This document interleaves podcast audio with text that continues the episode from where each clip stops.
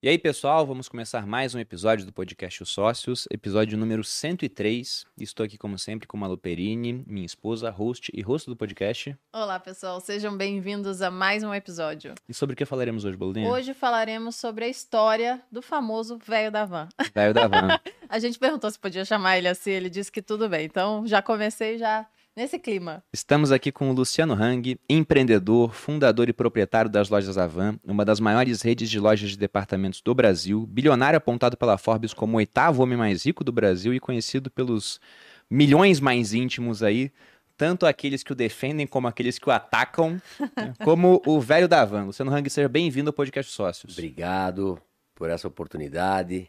É, num momento tão importante, né? Nós estamos aí há dois dias é de um, eu para mim, é a data mais importante do nosso país. Então, muito obrigado e vamos lá responder as perguntas aí para ver se nós é, colocamos mais pessoas na lista da Forbes. É verdade. Não é isso? Pô, é o que a gente espera. A gente quer. E eu queria que você falasse hoje, sempre que a gente chama alguém que tem uma história bacana para ser contada, antes de ir para o passado, pegar o começo, eu gosto de avaliar o presente. O que é a Avan hoje? Assim, número de colaboradores, se quiser passar, por exemplo, número de faturamento, unidades no Brasil. Ótimo. A Avan hoje é uma empresa com 174 lojas espalhadas em 24 estados do Brasil e hoje tem 22 mil colaboradores é, e com um faturamento estimado esse ano de 15 bilhões de reais. Nossa. 15 bilhões de faturamento. 15 bilhões. E são, e são lojas que não passam despercebidas, né? Porque nem que ela tá ali, a É, gente consegue e, e saber foi que é umas uma coisas van. diferenciadas, né? Se não tivesse a pandemia, se não tivesse a greve e se não tivesse as eleições esse ano, tranquilamente nós estaríamos com 200 ou 210 lojas. O nosso número era 2022 fazer é, 200 lojas, um faturamento estimado aí de uns 22 bilhões, com 30 mil colaboradores. Mas 2020 a pandemia, 2021 pandemia, fizemos 10 lojas no ano, 15 lojas no outro, e esse ano, com as eleições, nós também seguramos um pouco para saber o que vai acontecer a partir desse dia 30 de outubro, para acelerar, frear ou dar ré, né? Bom, e, e até começando agora, então, lá do início. Porque hoje você é muito famoso no Brasil. Tanto nessa parte de empreendedorismo, quanto também pela questão política. Você É. acabou adquirindo um protagonismo nessa área. Você está sempre de verde e amarelo, tem aquele terno verde que você coloca. Você virou um grande apoiador do presidente Jair Bolsonaro. Mas eu quero voltar lá para o passado. Porque você não veio de família rica. Como é que foi a história? Não, eu, eu até falei pro Bruno que eu ia falar pra você ao vivo, né? Porque muita gente conhece você exatamente como personagem, né? O velho da van. E não sabe absolutamente nada e fala e repercute só notícias ou é, manchetes que o pessoal coloca aí. E eu mesmo não conheço a sua história. Então é muito legal pra gente saber desde o início. Muito legal. e A- entender. A, minha história é muito legal. É, de avós é, que trabalharam na indústria têxtil de operários. Meus pais trabalharam de operários, minha mãe trabalhou 30 anos, meu pai 42. Eu trabalhei nessa mesma fábrica durante sete anos de operário. Me torno, depois, comecei numa expedição. Ah, o meu chefe, meu gerente, viu que eu tinha muita possibilidade. Depois de três anos, porque era um cara sempre inquieto, corria, eh, me deu a oportunidade de ser vendedor de tecidos naquela época. E depois de vendedor, vi a oportunidade de montar primeiro uma tecelaginha de, de toalhas e depois de montar a van com 21, 22 anos de idade. Nossa, super cedo. Muito cedo. Que ano que era isso? Isso era 1986, mas a tecelagem eu comprei talvez em 1985, 84. É, eu sou dislexo. né? Eu Sou- também. Ó, Tamo junto. então é o seguinte, ó, você que está nos vendo, quem é disléxico, né? é, aliás, né, não é só dislexo, né? Qualquer São várias doenças, distúrbios é, de aprendizado. distúrbios que as pessoas são fora da casinha. Eu falo sempre o seguinte, eu sou fora da casinha. né? É, o Beto Carreiro Ouro dizia o seguinte, o mundo não deve nada para as pessoas normais. São os anormais que mudam o mundo. Eu sou um anormal. Eu sempre falo aqui na van, é um bando de louco correndo atrás de um maluco que sou eu. É, eu não, eu nem gosto de dizer que eu sou fora da casinha. Para mim não existe nem a casinha. Então, na, a- de nascido uma família pobre, é, tra- estudo numa, numa, numa escola é, lá de- da minha cidade. Eu sempre falo, é, morava numa casa de madeira, na rua Florianópolis, na esquina com o Poço Fundo, perto da Maria Bonita, numa escola lá do estado. E desde o princípio me tornei um líder da escola, um líder do, do centro cívico, fui líder como presidente do Clube de Estudantes Universitários de Brusque e sempre gostei de abraçar as pessoas. Montei com 12 anos uma cantina na minha escola e assim foi por dentro. E aí quando você vai adquirindo autoconfiança, tendo acreditado em si, eu sempre falo, o pessoal me deu aí o apelido de velho da van, mas não é porque eu sou velho, é porque eu sou feio. Né? Falo. Qual, qual a sua idade falando nisso? Ah, não, eu, quando eles deram o apelido de velho da van, eu só tinha 55 anos. Né? Mas foi para me afrontar porque Quantos eu tinha anos você tem agora? virado um ativista político. Então, vamos botar o apelido de velho da van, chamar de papagaio louro, né? Mas eu assumi esse, esse apelido porque eu adorei, achei ele simpático. E eu falei, olha, pessoal, não é porque eu sou velho, só tenho 55 anos, né? Careca, orelhudo, narigudo e feio, né? Não é porque eu sou velho, eu sou feio. Mas isso, eh, não, não, eu acho que quem faz sucesso, quem acredita em si, tem um livro que eu gosto muito, Os Originais. Adam Graham. Todo mundo né, que quiser, lê bons livros, que você muda a sua vida. E eles dizem o seguinte: os originais, é aquele cara, aquele CDF, aquela pessoa muito, muito inteligente, que lê um livro e segue o livro. Eu não sou o cara. Eu sou o cara que escreve um outro livro. Para mim, tudo que está naquele livro que eu não compactuo, eu vou tentar mudar. E aí as pessoas fazem a diferença. Né? Então, eu sempre falo, eu não sou um cara inteligente. Tanto é que eu fiz dois concursos públicos e não passei, graças a Deus. Se a pessoa tivesse passado. Né? Eu fiz um diferente. concurso para Banco do Brasil, fiz um concurso na época para o INPS, quando eu tinha 18 anos de idade, rodei no dois, nos dois. Prova que eu não sou um cara inteligente. Eu sou um cara esforçado e por ter dislexia, é, você pega assim, ó, di- ah, famosos que têm dislexia, você vai ficar impressionado.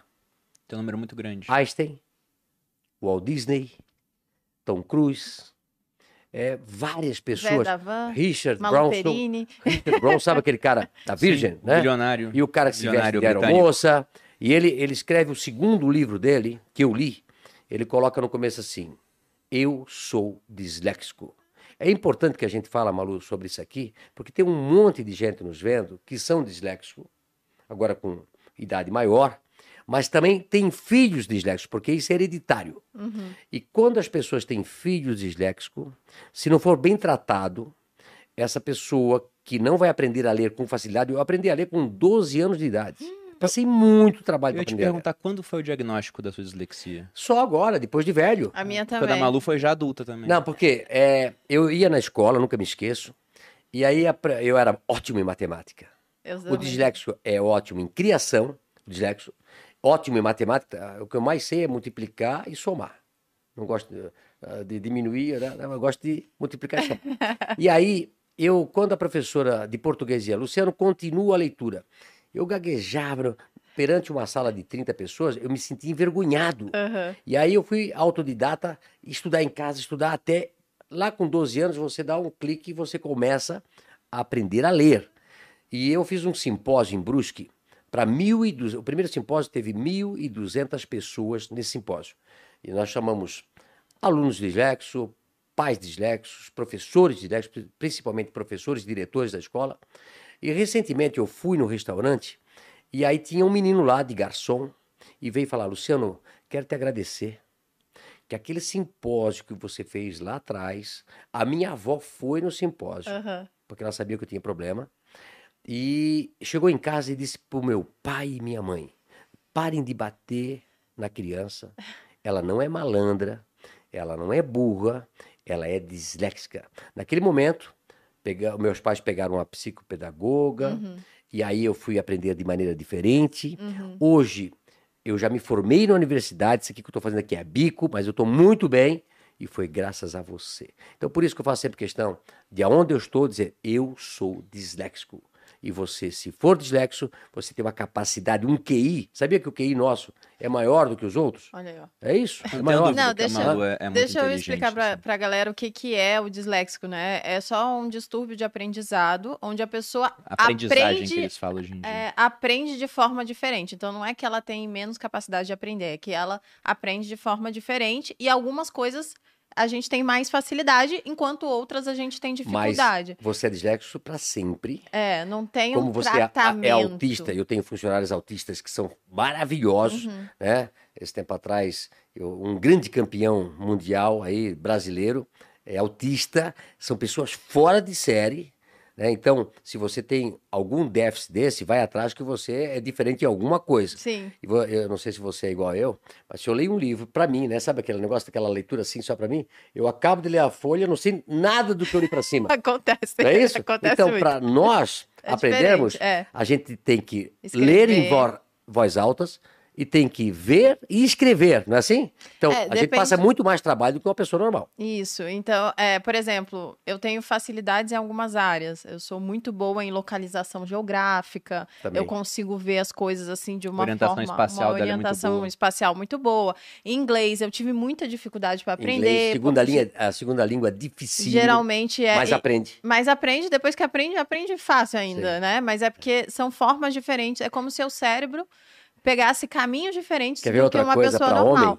E só para só pra concluir, é, uma coisa que, que é legal e, e tem a ver com isso que você falou é que geralmente pessoas disléxicas, elas não são boas em prova. Então elas acabam no Você não vai passar no concurso elas não público, conseguem ser avaliadas no sistema tradicional. Então, no final das contas, o que, que sobra pra gente? Empreender. Isso. Então, vai abrir sua própria loja, vai abrir seu próprio negócio, vai fazer seu próprio podcast, Não, vai abrir seu, Tem, tem um seu, seu produto. isso, porque a gente foi correr atrás do diagnóstico dela pelo seguinte: eu li um livro chamado Outliers. Aliás, é do mesmo autor do Outliers, mas acho que era em Davi Golias, não era no Outliers, não, Golias, que é do é. Malcolm Gladwell. Davi Golias é um livro do Malcolm Gladwell, onde ele pega esses desafios que existem do pequeno contra o gigante, onde geralmente você pensa que o, o pequeno é um azarão. Mas ele mostra na história do Davi contra o Golias, né, que era o pequeno Davi contra o gigante Golias, que na verdade Davi era alguém que atacava a longa distância, era um fundibulário, né, com a sua funda lançando pedras experiente, contra um alvo estático e lento gigantesco. Então ele fala, isso aqui é igual botar um Sim. sniper contra um gladiador, o favorito é o sniper. Sim. Então ele vai mostrar como de vez em quando desvantagens iniciais talvez sejam vantagens. Diferenciais. E aí E- tem uma hora que ele chega numa parte que ele fala sobre essa questão de distúrbio de aprendizagem. Uma psicóloga vai dar uma palestra para empresários ricos. Se eu não me engano, até o Richard Branson estava nesse local. E ela queria falar sobre a importância de contratar pessoas que têm distúrbio de aprendizagem. E ela abriu a palestra assim: quem aqui tem um distúrbio? Imaginando que ninguém teria. E quase todos tinham. Sim. Ela ficou super, é, realmente surpresa com aquilo. E foi por conta disso. Porque se o cara não passa num concurso público, se ele não passa numa seleção é, natural assim de emprego, onde você entrevista e está interessado em carreira acadêmica muitas vezes, sobra pro cara empreender. Aí ele vai empreender, ele acaba tendo sucesso naquilo eventualmente e começa a contratar outras pessoas. Nesse livro de Os Originais, ele fala sobre esse assunto, né? Não tenha medo do ridículo. Eu não tenho, né? Eu me visto como papagaio, me visto como qualquer coisa, né? Então, a roupa que hoje estou aqui, de verde e amarelo, mas você não pode viver dentro daquilo que as pessoas acham que você tem que viver, dentro daquela caixinha. né? Se você seguir a manada, você vai ser mais um. Você tem que encontrar o seu caminho, e às vezes o seu caminho é sozinho. Todo mundo segue por um lado e você segue por outro, mas você tem que ter certeza que está certo. E quando chega lá, todo mundo diz: caramba, como é que eu não vi isso? Outra coisa para o dislexo, não joga futebol. É, é péssimo com as pernas. Eu, por exemplo, sou péssimo em futebol. O meu filho eh, tem dislexia severa e ele é goleiro. Então, quem, quem tiver essa, esse distúrbio vai notar que não é bom em futebol, não é bom em leitura, mas é ótimo em matemática, ótimo em criação. Vai para frente que você vai fazer muito sucesso. Bom, entrando agora nesse começo da sua trajetória empreendedora, você falou que foi lá por 85, né? Mais ou menos 85, nessa 86. época.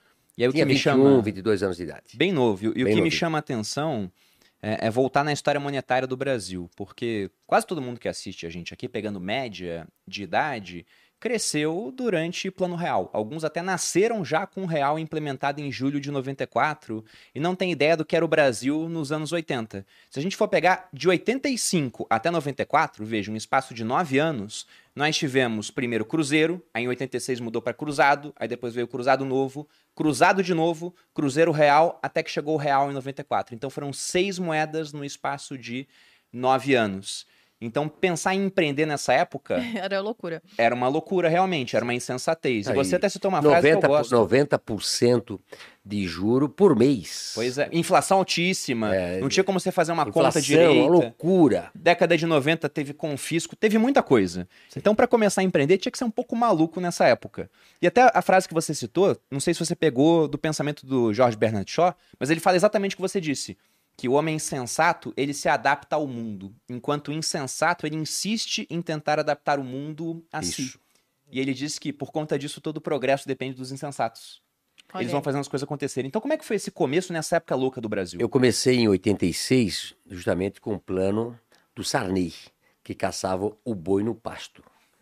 Quando eu Tabelamento de saio, quando eu saio é, a van é, começou em, em junho de 86, e quando eu saio da, da empresa que eu trabalhava de operário, é, meu pai trabalhava de operário ainda, e hoje eu comprei essa fábrica, depois de três, agora faz três anos atrás, comprei a fábrica onde meus avós trabalharam, Ah, meu pai legal. trabalhou, nós trabalhamos. Poxa, isso, isso assim me me deixa que é que faz parte da história da nossa cidade, como se fosse comprar aqui a fábrica do Matarazzo, Uhum. onde o cara tinha trabalhado em São Paulo.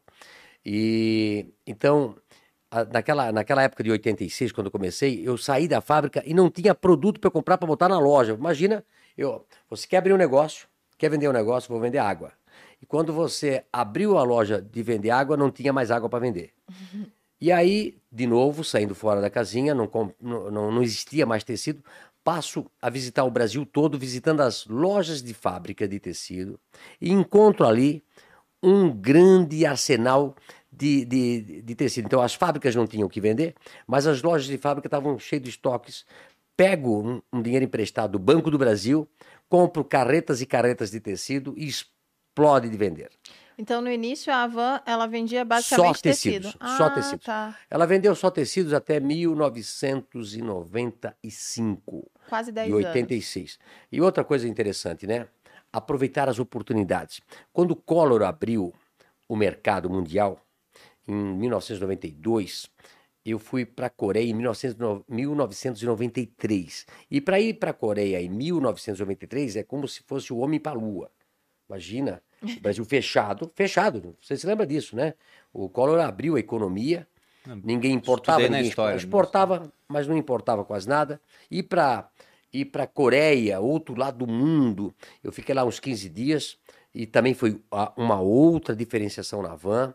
E depois eu casei em 1995 é, com a André, eu sempre falo que foi um grande negócio, porque eu fui para África do Sul e lá descobri, ah, sentado lá no, no aeroporto, que vender general merchandise, copo, talheres, tudo que a Van vende hoje seria um grande negócio, porque os preços na época na China era muito barato. Era centavos de dólar e aqui no Brasil valia 15, 20 reais qualquer coisa, e lá custava 10, 15 centavos.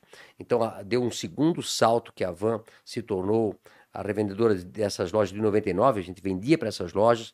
De novo, montamos a loja de departamento e cresceu nesse volume que a gente está crescendo a partir de 2009 em diante. De 2009 a 2015, a Van crescia 50% ao ano. Saímos de um faturamento de 250 milhões para um faturamento de quase 5 bilhões em praticamente aí uns 7, 8 anos.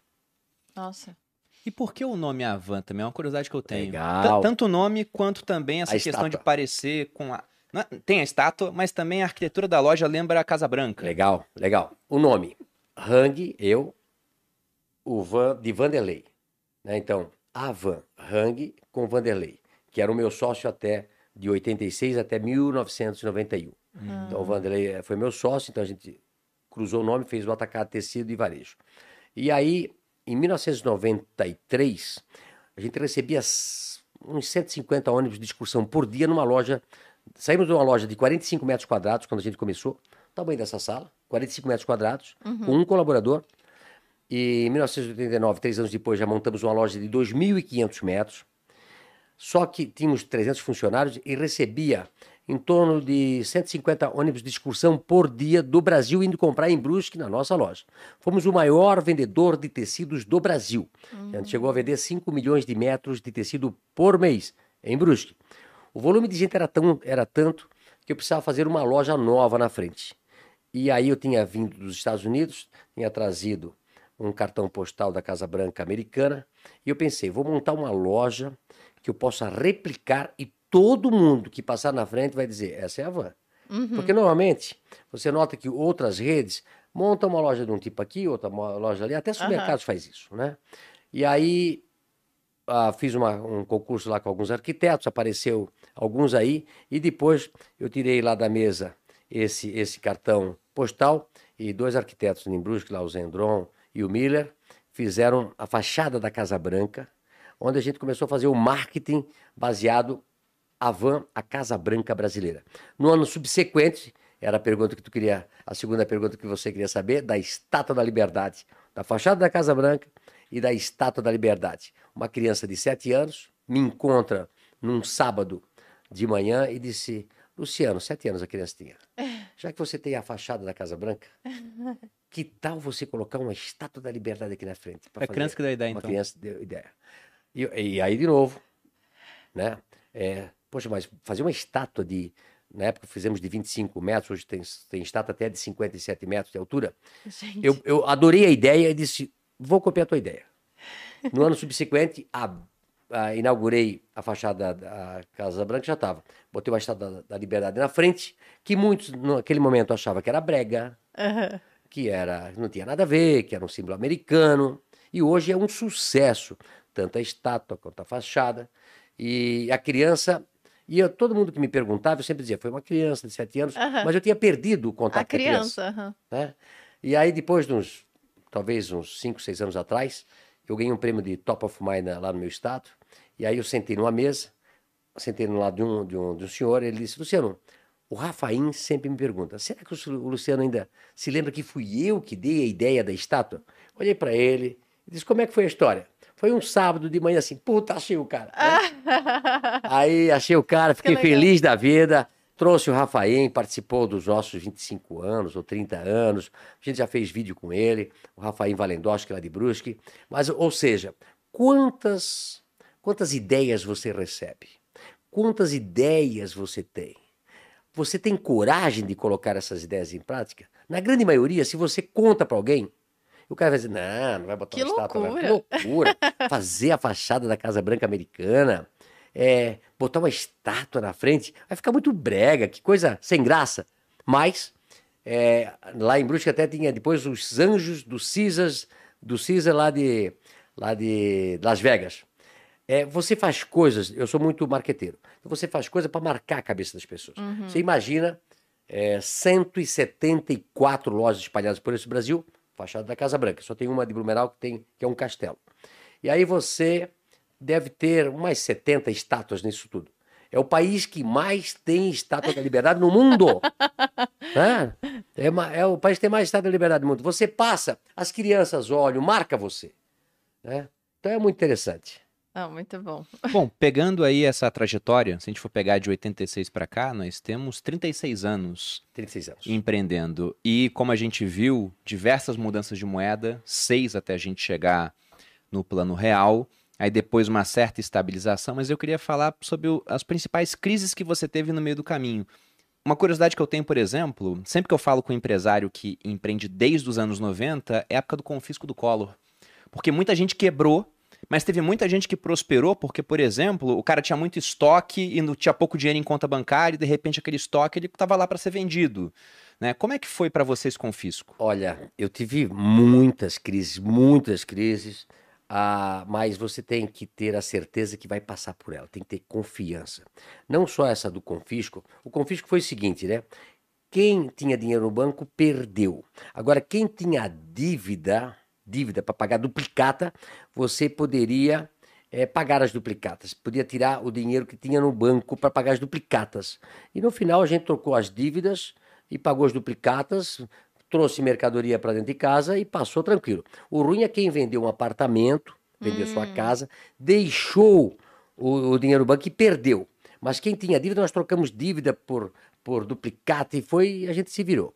Mas quero dizer para você. Então você foi pouco afetado no final Pouco, pouco, praticamente nada. Né? Quero dizer para você que toda crise são as grandes oportunidades de você mudar a sua empresa. Eu adoro uma crise. Quanto pior, melhor.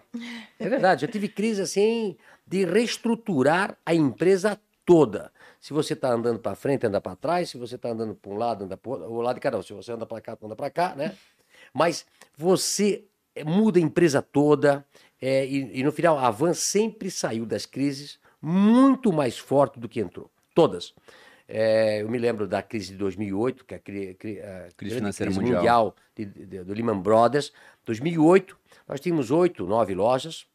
E eu disse na época assim: pessoal, a gente vai mudar toda a empresa e, e nós não precisamos fazer nenhuma loja nova. Nós vamos nos reestruturarmos e vamos crescer. De 2008 a 2015, nós crescemos 50% ao ano, só com a mudança dentro da empresa. O que, que você fez de mudança? Porque 2008, se a gente for olhar PIB, por exemplo, o Brasil estava crescendo bem, ele cresceu quase nada, mas ainda ficou positivo. Isso. E você é muito afetado por isso, porque é varejo, né? Sim. 2008, é, na crise da, do Lehman Brothers, eu pensei que o mundo ia derreter. Quase quebrou todo mundo.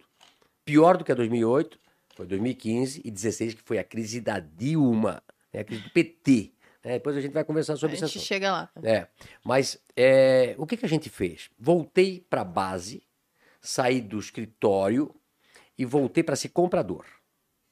E junto com o departamento de compras, quando eu era lá, remodelei tudo.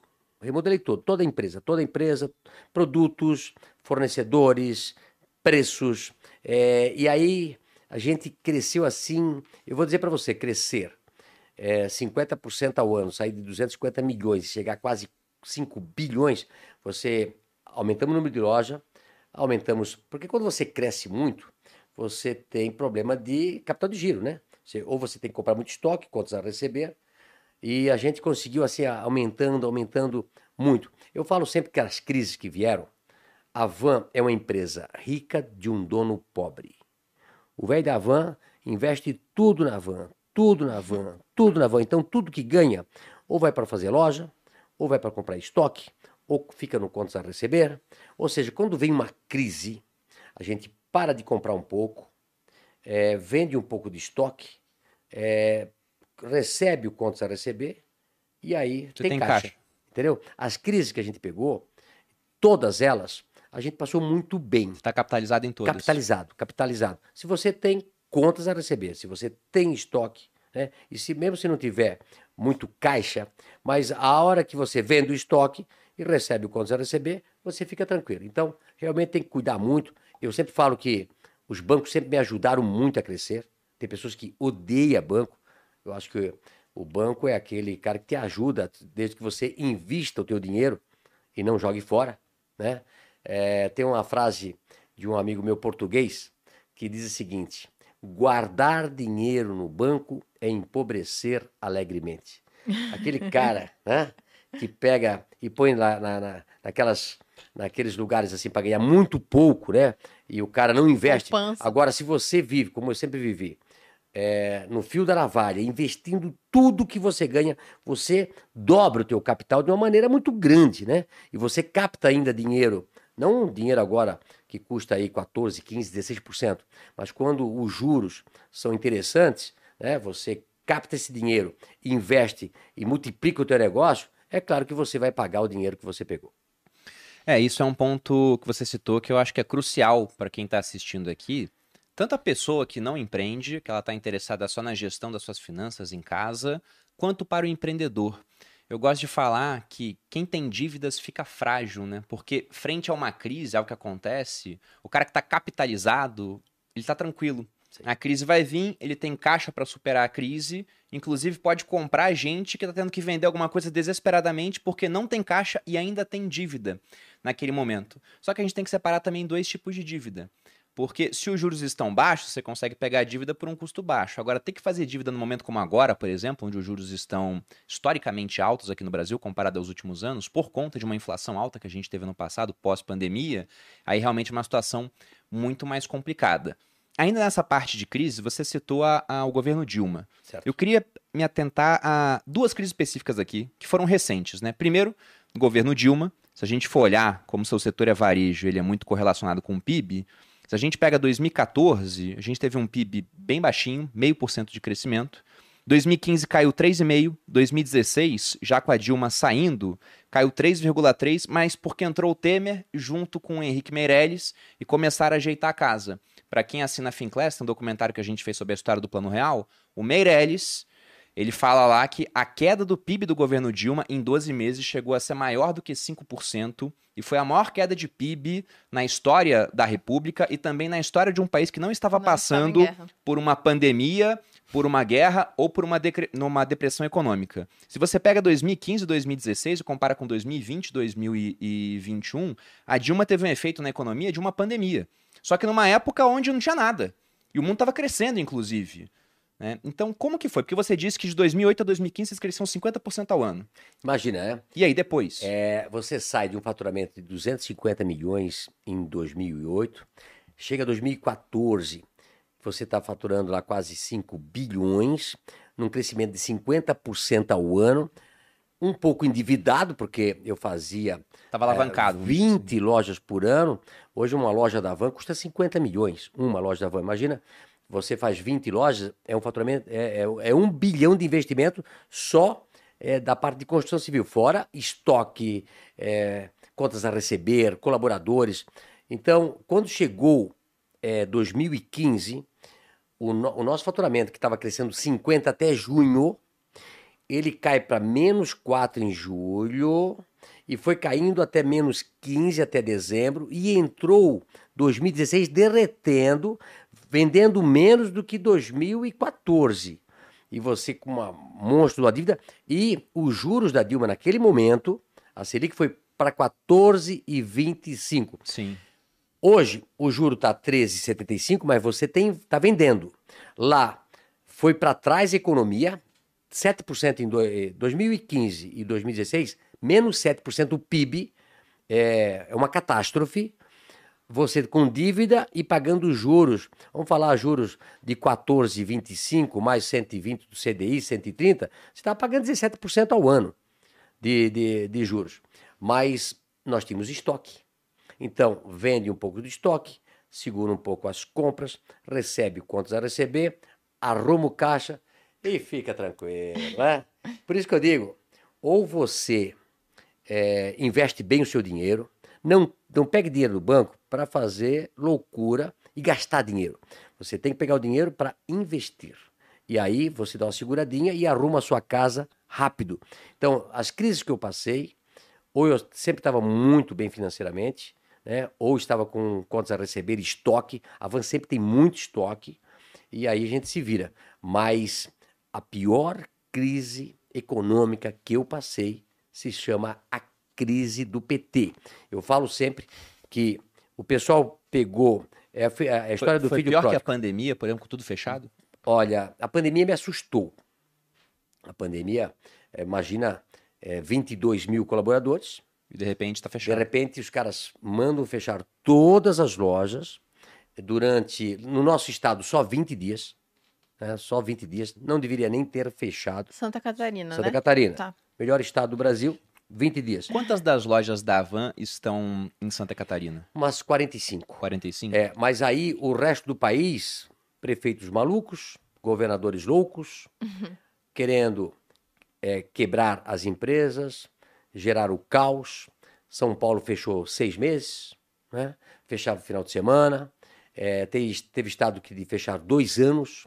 E, e nós aguentamos isso por causa da medida provisória 836 do governo federal, onde deixava os colaboradores em casa, cheguei a botar 10 mil, 12 mil colaboradores em casa, e o governo segurava o pagamento de 70% e a empresa 30%. Foi a maior salvação da história do país. Essa medida provisória 836 salvou 12 milhões de empregos. 12 milhões de empregos. E, e aí a gente ficou tranquilo, foi abrindo as lojas, aí já foi, é, pela primeira vez, houve um, um, trabalho de fornecedores, porque como você não vendia, você ia pagar como? O teu fornecedor também. Então, houve, acho que assim, uma, uma grande união entre fornecedores, colaboradores, clientes, e todo mundo saiu e teve um bom 2020 ainda, né? Teve um ótimo 2021, a Van continuou crescendo. E esse ano, como eu falo, né? Existem as crises onde a gente dá jeito e uma crise política que às vezes, às vezes, nós não temos o que fazer. Então, hoje o que mais me assusta é a política e não a econômica. Vou aproveitar, deixa só para pedir para o pessoal se inscrever no canal e curtir o vídeo para quem está gostando e para quem não está gostando, assim vocês chamam gente que que não gosta junto para ver, ver se vocês conseguem arranjar mais companheiros aí. Eu acho curioso isso, porque a gente sempre publica, quando vai fazer um podcast aqui no Sócios, uma foto, né? A thumb, a uhum. popular uhum. thumb lá no Instagram. E geralmente é uma foto que não gera muito engajamento. Uhum. E a sua gerou bastante engajamento. Ah, é? É. Pros dois lados. Pros né? dois lados, né? Tem assim, o pessoal ó, que defende. Eu, pessoal... eu, eu adoro polêmica, pessoal, eu adoro polêmica, né? Só que é o seguinte, do outro lado, eles têm que entender o seguinte: dei certo ou não dei certo? Tomei os caminhos certos ou tomei mais caminhos errados? As minhas escolhas, é, por exemplo, vamos brincar aqui um pouco, né? Eu tenho, entre outros patrocínios, dois times. Os dois times estão na final agora, da Sul-Americana agora, sábado, dia 29. O Atlético do Paraná e o Flamengo. Sei ou não sei escolher? Né? Colheu bem. Os dois, os dois times estão aqui estampados. Eu digo assim, ó, as pessoas, eu, eu adoro polêmica, né? Eu não vou falar aquilo que você quer que eu fale. Eu vou falar aquilo que eu penso. E às vezes totalmente diferente da maioria. Mas é dessa forma que você vai para os caminhos diferentes. Eu tenho uma vivência, como eu falei para você, em 1992, 93, eu estava na Coreia. Eu conheci a Coreia pobre. Eu conheci Taiwan, Hong Kong. Eu conheci a China pobre. Eu conheci a Rússia, a Alemanha Oriental, o leste europeu. Eu estive pelo mundo. Então, olha a minha vivência que eu tenho e quantas coisas que eu posso passar para as pessoas que estão vendo. Agora, tem pessoas ideologicamente que leram o livro errado, né? não dão certo na vida e fica falando mal dos outros. Né? Então, essa é. E tem, tem pessoas que têm que entender o seguinte: nós temos que aprender com os erros dos outros e seguir quem dá certo. Essa é a minha visão. Eu acho que é, o pessoal também não, não vê o lado do empreendedor muitas vezes. E no Brasil dá certo parece que é errado, uhum. porque sempre dá a impressão que a pessoa fez algo errado. Então, é, sempre tem um monte de é repercussão é por trás aqui, né? disso. As pessoas é, criam coisas é, que às vezes não são verdade, outras são, enfim, a gente não, não tem como comprovar tudo, mas a verdade é que tem muita gente que replica esse discurso de ódio ao empreendedor porque é, acha que é assim só que funciona no Brasil. Ou você deu certo porque você roubou, Tom ou que você dizia, sonegou, né? ou que você fez sucesso no Brasil é uma ofensa pessoal. Pessoal. Exatamente. É. É. Mas até pegando esse gancho que você disse que você tem medo dessa parte política. Sim. Porque crise econômica você consegue dar um jeito, agora você citou a crise política, por exemplo, que já é mais complicada. E você é, tem essa atuação em redes sociais mais forte, mas isso é relativamente recente. Você não aparecia antes. Legal, legal. O que Eu... te motivou a aparecer? Muito bom. É... A Van tem 36 anos. Eu praticamente fiz um teaser durante 30 anos. Ninguém sabia de quem era a Van. Durante 30 anos, as pessoas achavam que a van era de americanos, de coreanos. Uhum. É, Foi a minha impressão inicial, sabia? Quando eu vi a primeira loja. De um político ou de uma filha de um, uma política.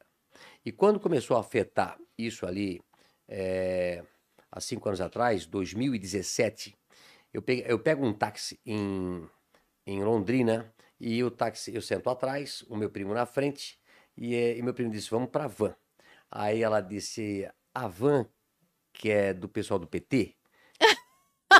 aí, aí meu primo disse assim, como assim? Não, aqui em Londrina as pessoas não estão comprando mais na van porque dizem que é da filha da Dilma ou dos filhos do Lula.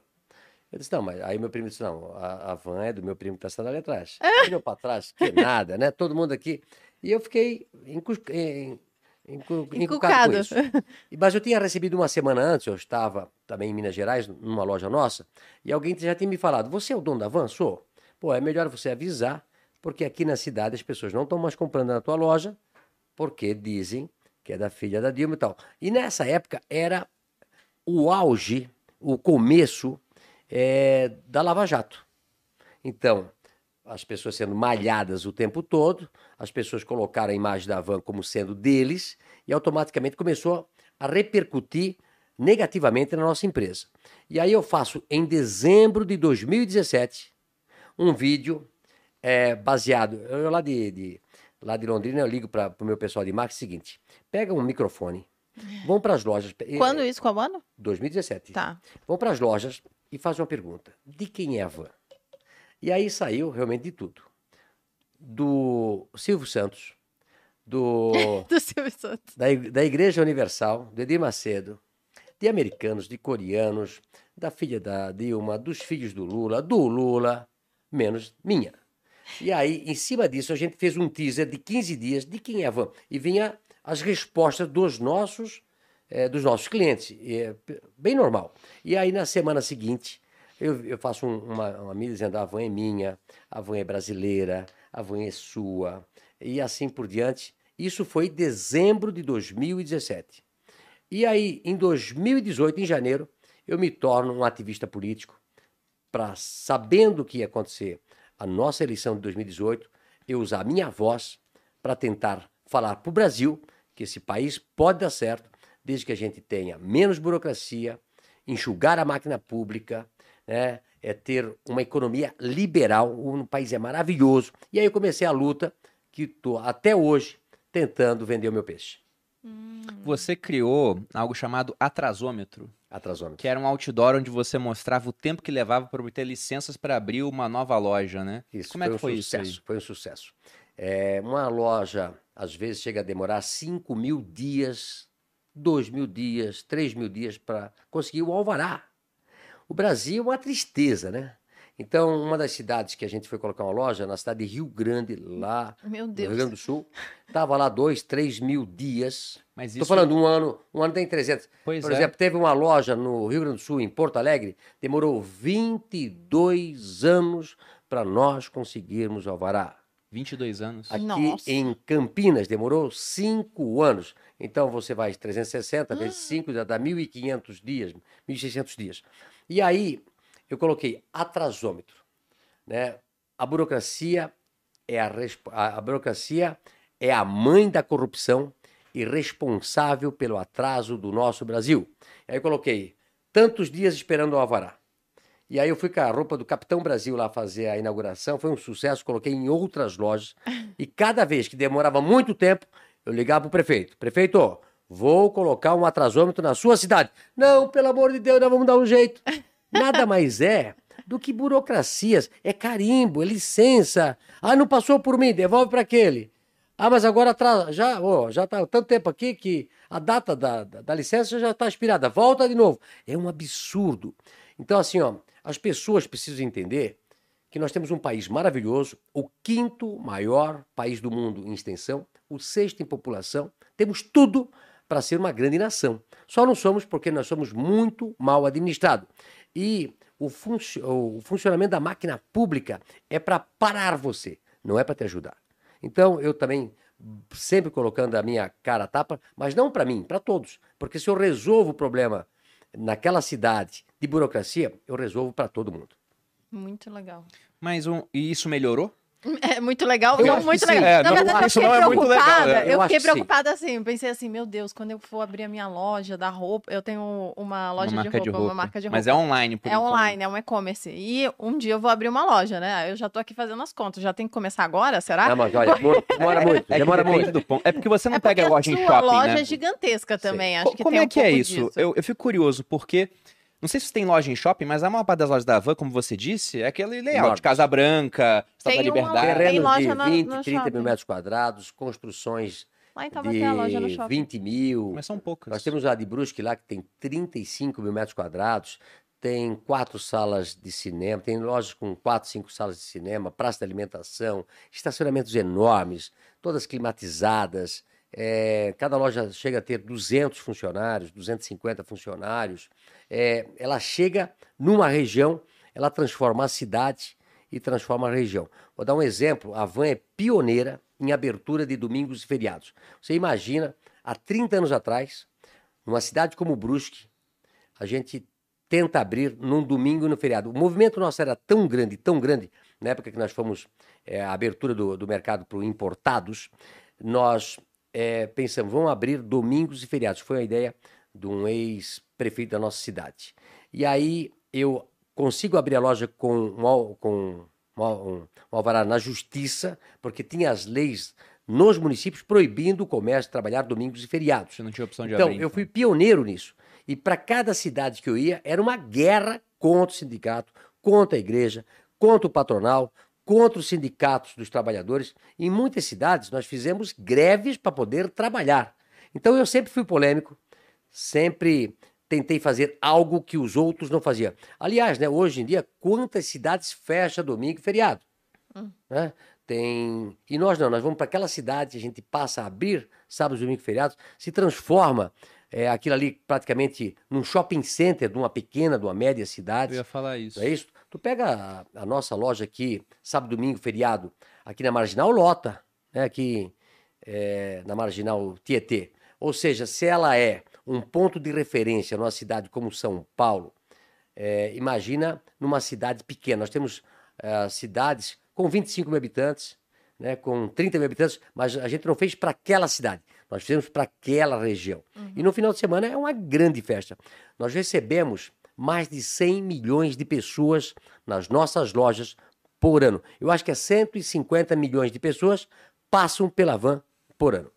É, o Brasil, vamos botar que tem 220 milhões de É pessoas. que tem muita gente que vai toda semana, né? Sim, sim. É. Mas aí, já entrando nessa questão da sua exposição por conta da parte política. Porque, pô, você tem 174 lojas, é isso? Isso. Pelo Brasil. E o Brasil é um país que ele tá dividido agora. Se você pega resultado de primeiro turno, né, você tem metade da população votando Lula, outra metade Bolsonaro, pegando os votos válidos, tirando o pessoal que se absteve, né? Uma vantagem de 6 milhões de votos pro Lula, mas pega pesquisa agora, acabou de ser uma da, do Modal Mais, tá 50-50. Tá, assim, uma pequena vantagem, mas ridícula e dentro da margem de erro. Então, a gente tem um país dividido. Você não acha que na hora que você se posicionou, você abriu mão de uma certa parte do público? Porque, afinal de contas, se você apoia o governo, agora você não tem mais um público-alvo de 200 milhões de pessoas, mas sim de 100. Porque eu tenho certeza que tem gente que evita ir na van hoje por conta do posicionamento político, não tem? Mas veja bem, pessoal, eu apoio o Brasil, eu apoio os brasileiros, eu não apoio um candidato, eu apoio uma ideologia, eu apoio valores, eu apoio princípio. Essa guerra que nós estamos vivendo hoje não é a, a guerra da picanha e da cerveja, é uma guerra espiritual, é uma guerra de valores, de princípios. É, e eu defendo o nosso país. Eu não defendo o presidente Bolsonaro, eu defendo o que ele pensa, o que ele é, o que ele quer para os brasileiros. Então, assim, ó, eu vejo, eu aprendi um negócio. Indo para o Rio Grande do Sul, uma vez eu coloquei a nossa marca no Grêmio. E fiquei muito feliz, o Grêmio ficou campeão. Por isso que eu digo, eu tenho uma sorte danada. O que, que é o Grêmio? Eu Não sei. o é. Grêmio, Grêmio O Internacional. Grêmio. Ah, Ah, o é Grêmio o, o Internacional. confronto entre eles? Amor, é o time. O time, o Porque time o do Grêmio. Internacional é o time vermelho. E o Grêmio é o, é o azul. Então, azul o e- Grêmio é o jogo entre eles? Não, não, Não, o Grêmio é ele um falou time. Tá é um time. Grêmio é o Ok. Grêmio. É o Grêmio é o Grêmio. Beleza. Então tá, a gente Você colocou a, a marca Ah, no tá. Grêmio na época Ah, e ficamos eu- eu campeão. errado, é verdade. E aí, e aí eu notei o seguinte, alguém me falou assim, alguém de marketing de um dos dois. Luciano, quem não vai comprar é 1%, é aquele bem radical. Aham. Os dois vão conhecer a marca Van, os dois vão comprar na Van, e 1%, que é radical, não compra. Eu, eu, eu tenho uma loja única. Eu, nós temos um diferencial muito grande. Né? E as pessoas chegam na, sua cidade, por que não comprar na Van? Se eu estou defendendo é, tudo isso, eu estou defendendo conceitos. Né? Então, eu, eu também é o seguinte, é engraçado, né? É, andando na rua, parece que 80% é Bolsonaro. Né? O resto, esses 50% que diz que tem, poxa, será que nós temos tanta gente envergonhada assim no nosso Brasil? É muito estranho, é muito estranho. Ando na rua, ando pelo Brasil todo, sou abraçado é, em Fortaleza. Aliás, tem uma, uma, uma, passagem em Fortaleza que eu nunca me esqueço. Eu estava em Fortaleza, numa calçada, não sei quem estava comigo, né? Tava, o Claudão estava aí comigo. Eu na calçada vendo um terreno, duas, duas coisas que me chamou a atenção. Eu estava numa rótula, parou a rótula. A rótula parou porque eu estava lá, todo mundo deixou o caminhão tal, para tirar foto comigo. E depois eu estava em outra calçada, vendo outro terreno. O, o, motorista do caminhão, quando me viu, ele parou. Do caminhão não, era um, um ônibus. Um, um, um, ônibus. Ele parou o ônibus, cheio de gente, abriu a porta, foi lá tirar foto comigo, em Fortaleza, deixou o pessoal tudo dentro do ônibus. né? Mas... Então, assim, ó, eu, eu, eu, eu ando pelo, pelo Brasil, dificilmente alguém vem discutir comigo, dificilmente. A gente tá, tá discutindo ideias. Eu acho que discutir ideias, ter argumentos. Então, assim, ó, as pessoas que têm uma ideia diferente da minha, vamos falar sobre argumentos, sobre fatos, o que dá certo, o que dá errado. Então, eu quero ajudar o país para todos. Eu quero. Eu, eu, poxa, é, eu não preciso mais dinheiro para mim. Eu não abro mais loja para ganhar dinheiro para mim. Eu abro mais lojas para arranjar oportunidades para os meus 22 mil colaboradores que ali querem crescer e trazer mais pessoas que querem um emprego. Por exemplo, você imagina que eu fui lá para Manaus, tinha 100 mil currículos para 200 empregos. Nossa. 100, 100 mil, currículos. mil currículos. Eu acho que foi Teresina, tinha 150 mil currículos para 200 empregos. Todas as nossas lojas do Nordeste têm de 50 a 150 mil currículos para uma vaga. Estou falando Maceió, estou falando João Pessoa, estou falando Natal. Mas aqui no Sul também tem cidades que tem 30, 40, 50 mil pessoas. Tem mais pessoas querendo trabalhar na van do que pessoas querendo ir para uma universidade de medicina na Universidade Federal. Eu estou falando de 500 para um. Concorrência por vaga. Concorrência por vaga. Né? Por quê? A Van é, é uma empresa que dá um bom emprego, o melhor salário do varejo, paga o 14 salário, que eu chamo de PPR, Programa de Participação de Resultado.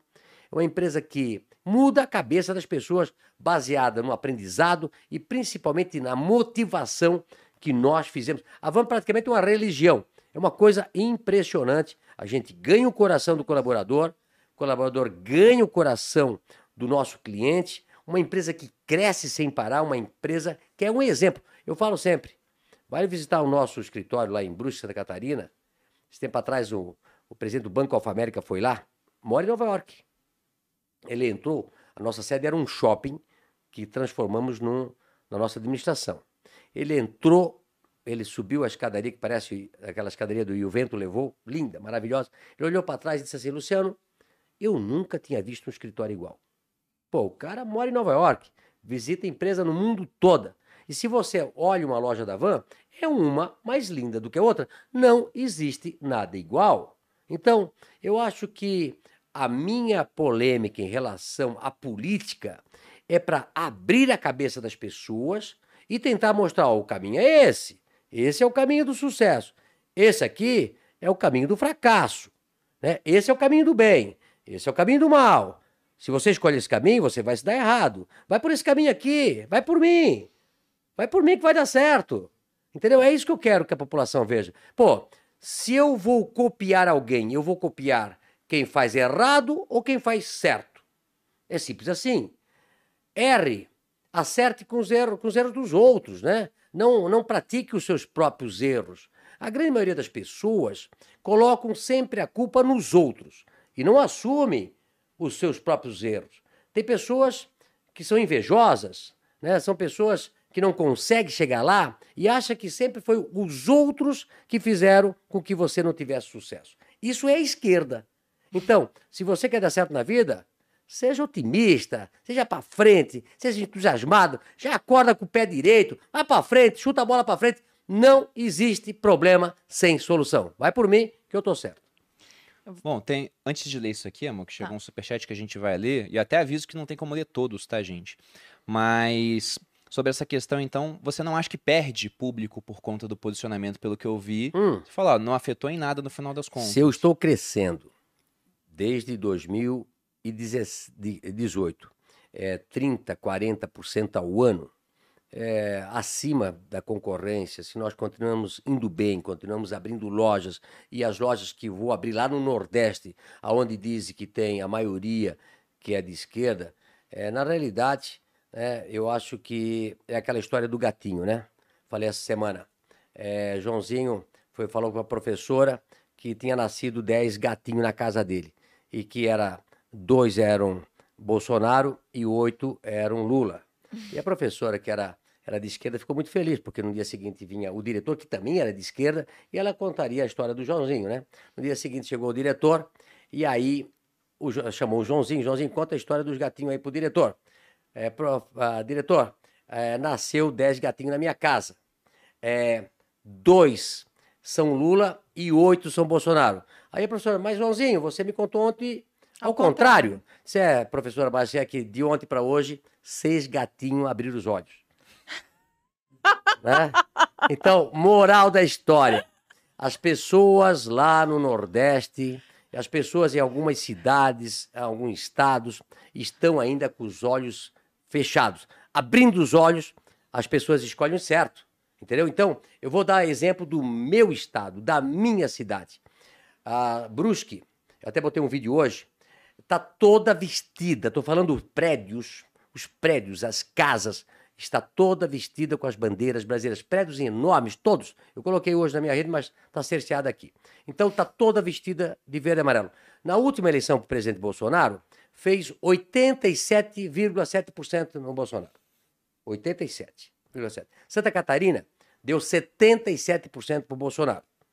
E é um estado com pleno emprego, uhum é o melhor estado da federação, é o nosso, com 3,6% de desemprego, é pleno emprego. Na minha cidade, se bater o coração, a gente contrata na hora. Nem pergunta se sabe alguma coisa. Porque não tem. Semana passada tive que fazer um áudio, botar carro na rua, pedindo funcionários que não têm funcionários. 50% dos colaboradores da nossa empresa, que deve ter uns 2 mil colaboradores em Brusque, são do Norte e Nordeste. Se o pessoal do Norte e Nordeste, para arranjar emprego, vem para Santa Catarina e ninguém de Santa Catarina vai procurar emprego no Nordeste, quem está certo? Nós ou eles? Entendeu? Então é o seguinte: quem vota errado paga a conta. Você continua votando errado, você continua tendo um problema na sua vida, você continua não arranjando emprego, a sua cidade vai mal, o seu estado vai mal e no final atrapalha o Brasil que não vira a nação que nós queremos porque as pessoas votam errado. É, tem um ponto bem interessante que dá para comentar também, que é o seguinte: por mais que o pessoal possa não gostar de você, não ter a mesma ideologia, o mesmo posicionamento, se a tá na cidade e vende mais barato, o cara vai acabar comprando de você no final das contas. É aquela história do cara que critica, por exemplo, os bilionários, fala mal do Jeff Bezos, o criador da Amazon, mas quando vai comprar o livro dele, que pode ser até o, Capital, o Manifesto Comunista, ele vai comprar na Amazon, que é mais barato e chega um dia. Né? Então, se aquilo melhora a vida da pessoa, por mais que ideologicamente ela possa não concordar com você, ela vai acabar consumindo no seu local. Tem um autor que eu gosto muito, que é o Nassim Taleb, que ele fala que o comércio é a porta da tolerância. Porque mesmo pessoas que têm ideias muito diferentes, que ideologicamente se veem como, veja, que não como diferentes, como inimigas até, muitas vezes, né? Se tem algo que elas podem fazer o comércio que é bom para ambas as partes, vai acabar acontecendo no final. Vai acabar acontecendo. Deixa eu ler aqui o, o superchat. O Vinícius Tavares mandou 100 reais pra gente. Falou: Bruno e Malu, super fã do trabalho de vocês. São minha companhia de viagens de carro. Luciano, estamos sentindo sua falta nas redes sociais. Sim. Fundamos um marketplace de casa, decor, casa e decor e nos inspiramos, nos inspiramos muito na sua trajetória. Quando puder, visite lá. Casa, é, Capital Decor eu falei certo antes? Falei. Capital Decor, Bra... é, abraços. É, eu sou disléxica, né? É então, assista. É, era melhor ter ido.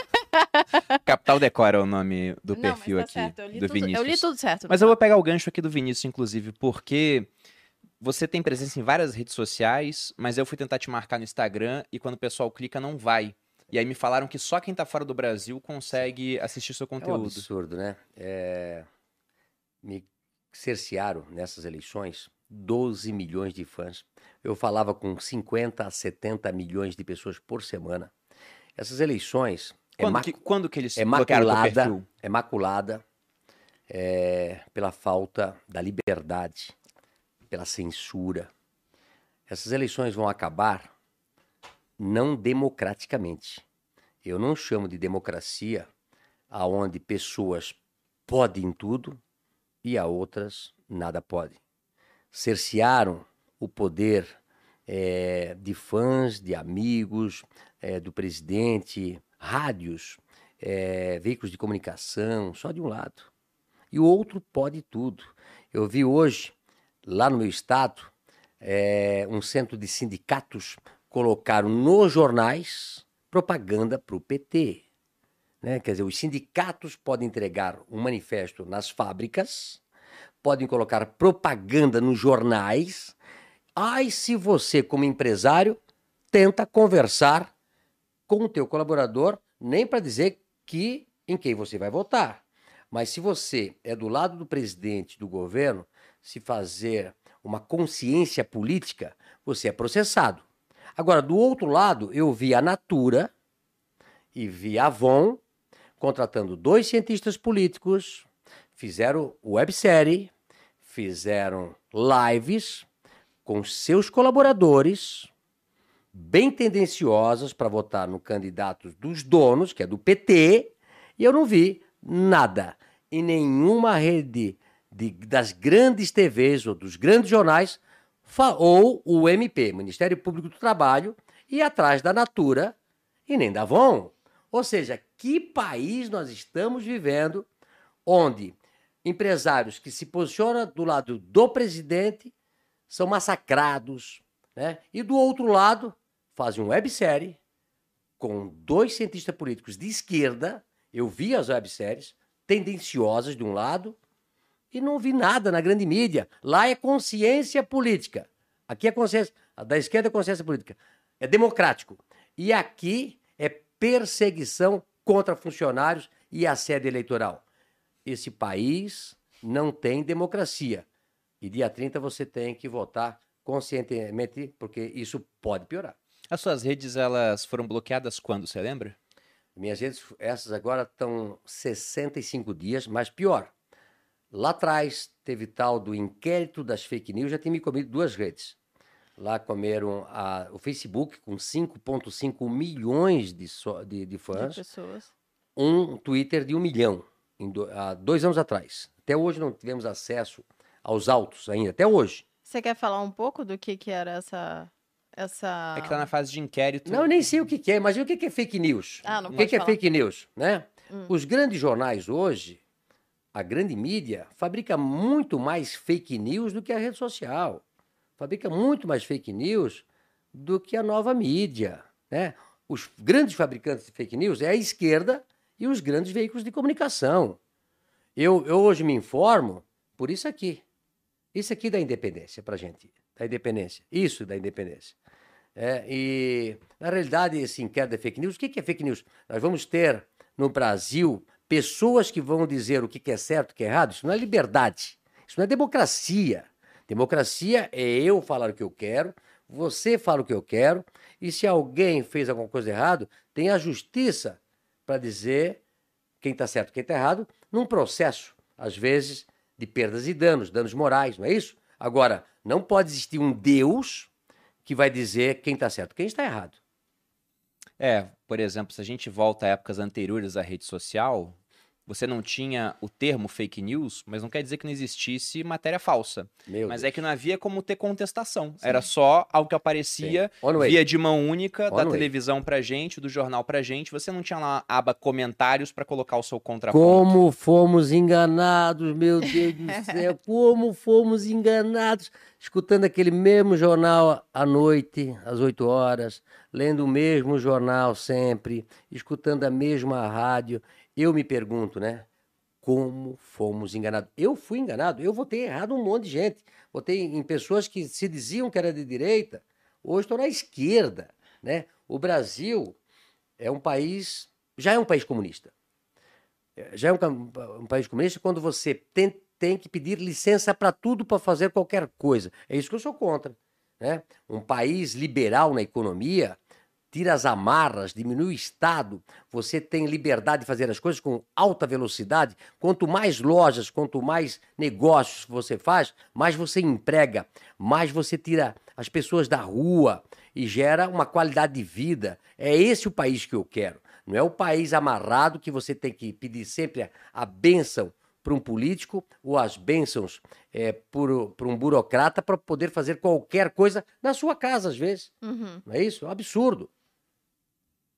Você ia falar, amor? Bom, mas até pegando. Eu ia olhar aqui o ranking de liberdade econômica, porque não iria tão longe ao falar que o Brasil é um país comunista. Mas se você pega no ranking de liberdade econômica, a gente fica atrás de um monte de países, como por exemplo até a China, Uhum. que é um país governado pelo PCC, né? Pelo Partido Comunista Chinês, onde o governo tem amplos poderes a ponto de poder, em uma canetada, como aconteceu lá nesse ano, falar que um setor não pode mais ter lucro, como foi o caso do setor de educação. E se pega no ranking de liberdade econômica, eu vou olhar aqui a posição depois que eu passar a palavra É novamente ao, ao nosso, Luciano. A gente está lá para trás, inclusive atrás da China. Sim. Mas o ponto que eu ia perguntar é que, obviamente, né, ao se posicionar, você arranja aliados, mas também inimigos. Sim. Você não tem medo das consequências do posicionamento político? Porque o que a gente está vendo é um Brasil dividido, a gente não sabe qual vai ser o resultado agora no dia 30.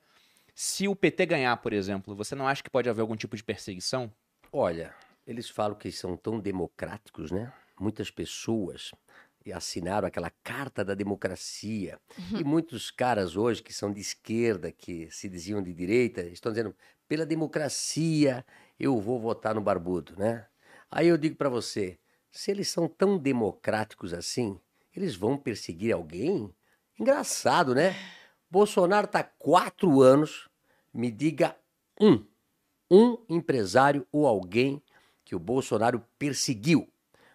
Me diga um ou alguém que Bolsonaro beneficiou. É esse o Brasil que nós queremos, pessoal. Um presidente que trabalha para todos os brasileiros, 215 milhões de brasileiros. Não trabalha para aquele grupinho, né?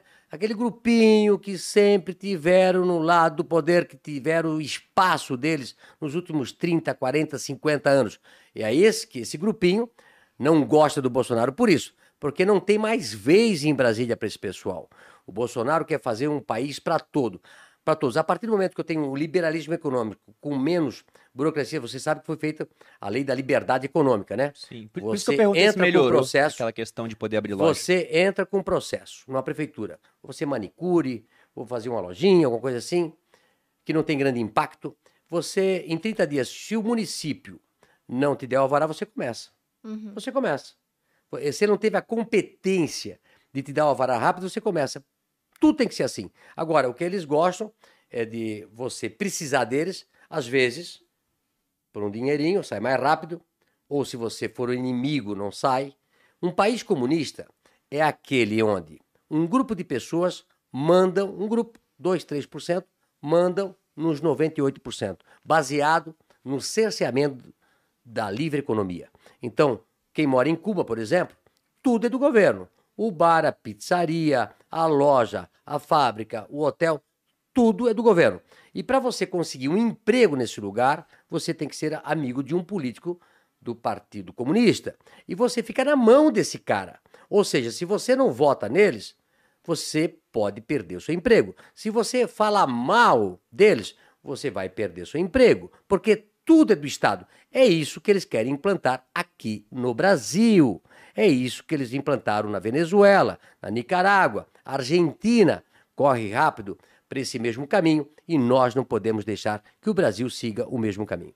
Até vou me corrigir aqui, pessoal, pelo seguinte: eu falei que o Brasil, no ranking de liberdade econômica, está atrás da China, mas isso era no ano passado. Agora o Brasil é o 133 e a China caiu várias posições. Ela agora se encontra no 158. E o Brasil era o que antes? Era 142, a gente melhorou um pouquinho. Eu já chegou a 157 o Brasil, tá? 157. Agora, São 177 ó, países olha só, de 177 países, no ranking, né? ela já foi 157, hoje está 133, mas nós somos a décima economia do mundo, o quinto país em tamanho territorial e o sexto em população. Nós deveríamos, como exemplo, ser entre o primeiro, segundo, terceiro, quarto. Eu, como empreendedor, da iniciativa privada, eu quero ser sempre o primeiro, quero ser sempre. Eu não fico contente sendo a quinta roda da carroça. Que vergonha ser o número 133 de um país enorme desse. É uma vergonha. É porque é o seguinte: o pessoal que entra no governo, eles não querem sair mais, quer ficar bem gordo. Eu digo sempre, né? O pessoal quer fazer você sofrer. E eu quero fazer você ser feliz, ser livre. É essa a diferença de quem tem uma ideologia do lado de cá para outro que tem do outro lado de cá. Até aproveitando que eu tô com um ranking aberto aqui, né? Por exemplo, os Estados Unidos são 25 do ranking, porque os maiores expoentes do ranking acabam sendo países menores. Tem uma lógica por trás disso. O Brasil, você citou Singapura, o Collor lá atrás. Singapura é o primeiro. Primeiro. Você citou o Collor lá atrás, e o Collor ele é lembrado por duas coisas. Primeiro, o confisco e também a abertura econômica, porque o Brasil ainda hoje é um país fechado, mas era mais fechado ainda. Você volta para 84, você tinha a lei de proteção da informática, que evitava a importação de computadores. Então, quando você criou sua loja em 86, você não podia importar um computador para controlar melhor estoque, por exemplo, e ficava menos produtivo para proteger uma indústria que não surgiu, pô que ela acabou não surgindo. Então, os países menores, como não têm um território igual ao nosso, como não tem uma população igual à nossa, não conseguem ter essa ilusão de produzir tudo dentro. Você até pode conseguir produzir tudo dentro, mas vai produzir tudo melhor do que os outros ainda? É mais complicado. Então, eles são meio que obrigados a aderir a um comércio mais livre. E aí você pega os primeiros do ranking, eu vou citar os sete primeiros. É Singapura, Suíça. Pensa na Suíça, né? O país não tem nem saída para o mar. 7 milhões de habitantes. 7 Pequeniníssimo. Milhões. Tamanho de Santa Catarina. E um povo também que, se você for pensar, não tem tanta homogeneidade, são quatro idiomas diferentes, mas eles são obrigados a abrir economia justamente por isso, porque não tem recurso natural, não tem minério de ferro, não tem petróleo, não tem ouro, não tem prata, montanha, o solo não é agricultável, o Todo é mundo frio. tem uma arma lá, todo mundo tem uma arma. Todo mundo tem uma arma na Suíça. É, é um ponto a ser comentado, né? Não entra no ranking de liberdade econômica aqui. É. Mas o, o ponto é que esses países menores acabam se abrindo mais. Então, Singapura, Suíça, Irlanda, Nova Zelândia, Luxemburgo, Taiwan e Estônia são os sete primeiros. O Brasil, como eu disse, é o 133. A vergonha. E aí, se a gente pega o Brasil como 133, ele está abaixo da Índia, ele está abaixo da Ucrânia, que é o 130. Hum. E por que, que eu estou citando a Ucrânia? Porque a Ucrânia está em guerra com a Rússia. E naturalmente, num estado de guerra, numa luta pela sobrevivência do país, porque se a Rússia ganhar a guerra, talvez a Ucrânia deixe de existir ao que o Putin queria inicialmente, falar que a Ucrânia é parte da Rússia. Então, o governo acaba retirando liberdade da população por conta da guerra. E mesmo assim, né, esse ranking vai ser atualizado ano que vem, então provavelmente a Ucrânia vai cair em relação ao Brasil, mas a Ucrânia está mais livre que o Brasil pelo ranking de hoje. Então falta realmente bastante liberdade no Brasil. E aí eu pergunto para quem está assistindo, vocês podem deixar nos comentários, qual vocês acham, né, quais vocês acham que são os últimos três países do ranking? Coloquem a opinião de vocês. Chuta um aí, Boldinha. Ah, deve ser Coreia do, do Norte. Coreia do Norte é o último. Acertou. Certamente. Chuta outro aí. Venezuela? Venezuela. Venezuela é o 176, o penúltimo. E Cuba. E Cuba é 175. Olha, olha só, olha só. Por incrível que pareça, né? Vocês reclamam do velho da van, né? Por incrível que pareça, os últimos são comunistas e são amigos do Lula, né? E aí, o lado de cá é, são países liberais, é o que nós propomos. Meu Deus, é tão simples, né? É tão simples. Mas, como eu falei, os gatinhos, né? De um dia para o outro, seis abrir os olhos, né? Nós temos tempo para abrir os olhos até domingo. E aí, aproveitando essa, essa parte, você chegou a cogitar uma candidatura ao Senado. Não, Como é que foi isso? Não, na realidade, no ano passado, em janeiro, eu fui visitar o presidente em, em janeiro, com meu amigo é, Nelson Piquet. Vamos tomar um café da manhã, num domingo lá. E, e ele disse, Luciano, eu não vou mudar o país se nós não tivermos o Congresso do nosso lado. E o meu maior problema é o Senado. Pô, seja senador por Santa Catarina. Vice-presidente, é difícil, a empresa tal. Mas pensa, pensa, pensa. Logo saiu uma pesquisa e colocava eu na frente o dobro do, do, do segundo colocado, do terceiro colocado. E aí aquilo cresceu, aquela bola de neve, cresceu, cresceu, cresceu, cresceu. E eu disse: vou ver, vou pensar, vou ver, vou pensar. Em janeiro, fevereiro, saio para viajar com a minha família. Acontece um, um acidente na montanha que a gente estava esquiando. Meu filho mais novo desmaia. Eu fiquei apavorado. É, putz, foi assim uma situação muito difícil. E eu falei para mim mesmo: eu trabalho 24 horas por dia, é, tenho que dar mais atenção um pouco para minha família, poder viajar pelo menos com a minha família. Se eu, se eu me tornar um político, eu não entro nada para fazer mais ou menos. Tudo que eu entro é para ser o melhor, para fazer o melhor. Vou me dedicar muito à política, mais à empresa. Não vai dar. Né? E aí eu, eu voltei e falei, presidente, presidente, é, não vou ser candidato, é, mas tem um candidato que, eu, que também é o seu candidato, que eu vou apoiar, que é o Jorge Seif, foi eleito, é, começou com 3%, foi eleito o nosso senador por Santa Catarina, fiquei muito feliz. Então, assim, eu quero continuar sendo um ativista político, falar aquilo que as pessoas querem que eu fale, sem filtro, com liberdade, apanhando muitas vezes, apanhando muitas vezes, mas o que mais me dá energia é o amor das pessoas que eu encontro na rua. Quantas pessoas já tirei foto hoje aqui nesse prédio? É verdade. É verdade. Né? Desde o restaurante, tudo é assim. Então, eu não fico pensando naquela meia dúzia de pessoas que ficam me criticando. Eu penso naquelas milhares e milhões de pessoas que me abraçam e dizem: Luciano, continue firme, estamos do teu lado, Vamos mudar o nosso Brasil. Eu acho que todo mundo tem que ter coragem, tirar a bunda da cadeira. Se você é ou não é empresário, tira a bunda da cadeira, porque se nós perdermos o nosso país, não adianta. Ai, eu podia ter feito alguma coisa, né? Quando você vê é, uma história que eu. Agora, dia 2, tivemos eleição. E aí, um amigo meu disse que a filha dele, de 10 anos, foi na casa da avó de manhã cedo e disse para a avó: Vó, a senhora não vai votar? Ela disse: Não, querida, eu já estou muito idosa, não preciso votar. E a criança disse para a avó assim: Vó, se nós tivermos que sair do Brasil, nós não vamos levar a avó junta. A senhora vai ficar aqui no Brasil e nós vamos embora. Nossa. Olha só, uma criança de 10 anos. Ou seja, se você quer dividir a sua a tua família, se você quer droga na sua família, se não, você não quer ter futuro para os seus filhos e para os seus netos, então fique sentado, vendo televisão, não deixe de fazer nada e você vai ver daqui uns anos, como aconteceu com outros países, né? Eu tenho 400 colaboradores venezuelanos. 400, né? E aí, você viu agora no dia 2, quando é, deu o segundo turno e o Lula saiu na frente, os meus colaboradores chorando, disseram assim: Luciano, para onde nós vamos? Nós já passamos o trabalho de vir para a Venezuela aqui. Estamos ganhando o pão aqui para mandar para os nossos familiares. E daqui para vamos para onde se o Brasil quebrar? Olha a preocupação das pessoas. Como eu tenho 400 colaboradores venezuelanos, eu digo para eles de vez em quando: vocês votaram errado. Vocês estão aqui porque vocês votaram errado. Uma delas falou assim para mim: Luciano, eu não votei no Hugo Chaves. Eu só tenho 22 anos. Eu não votei no Maduro. Meus pais votaram errado e eu estou pagando a conta aqui.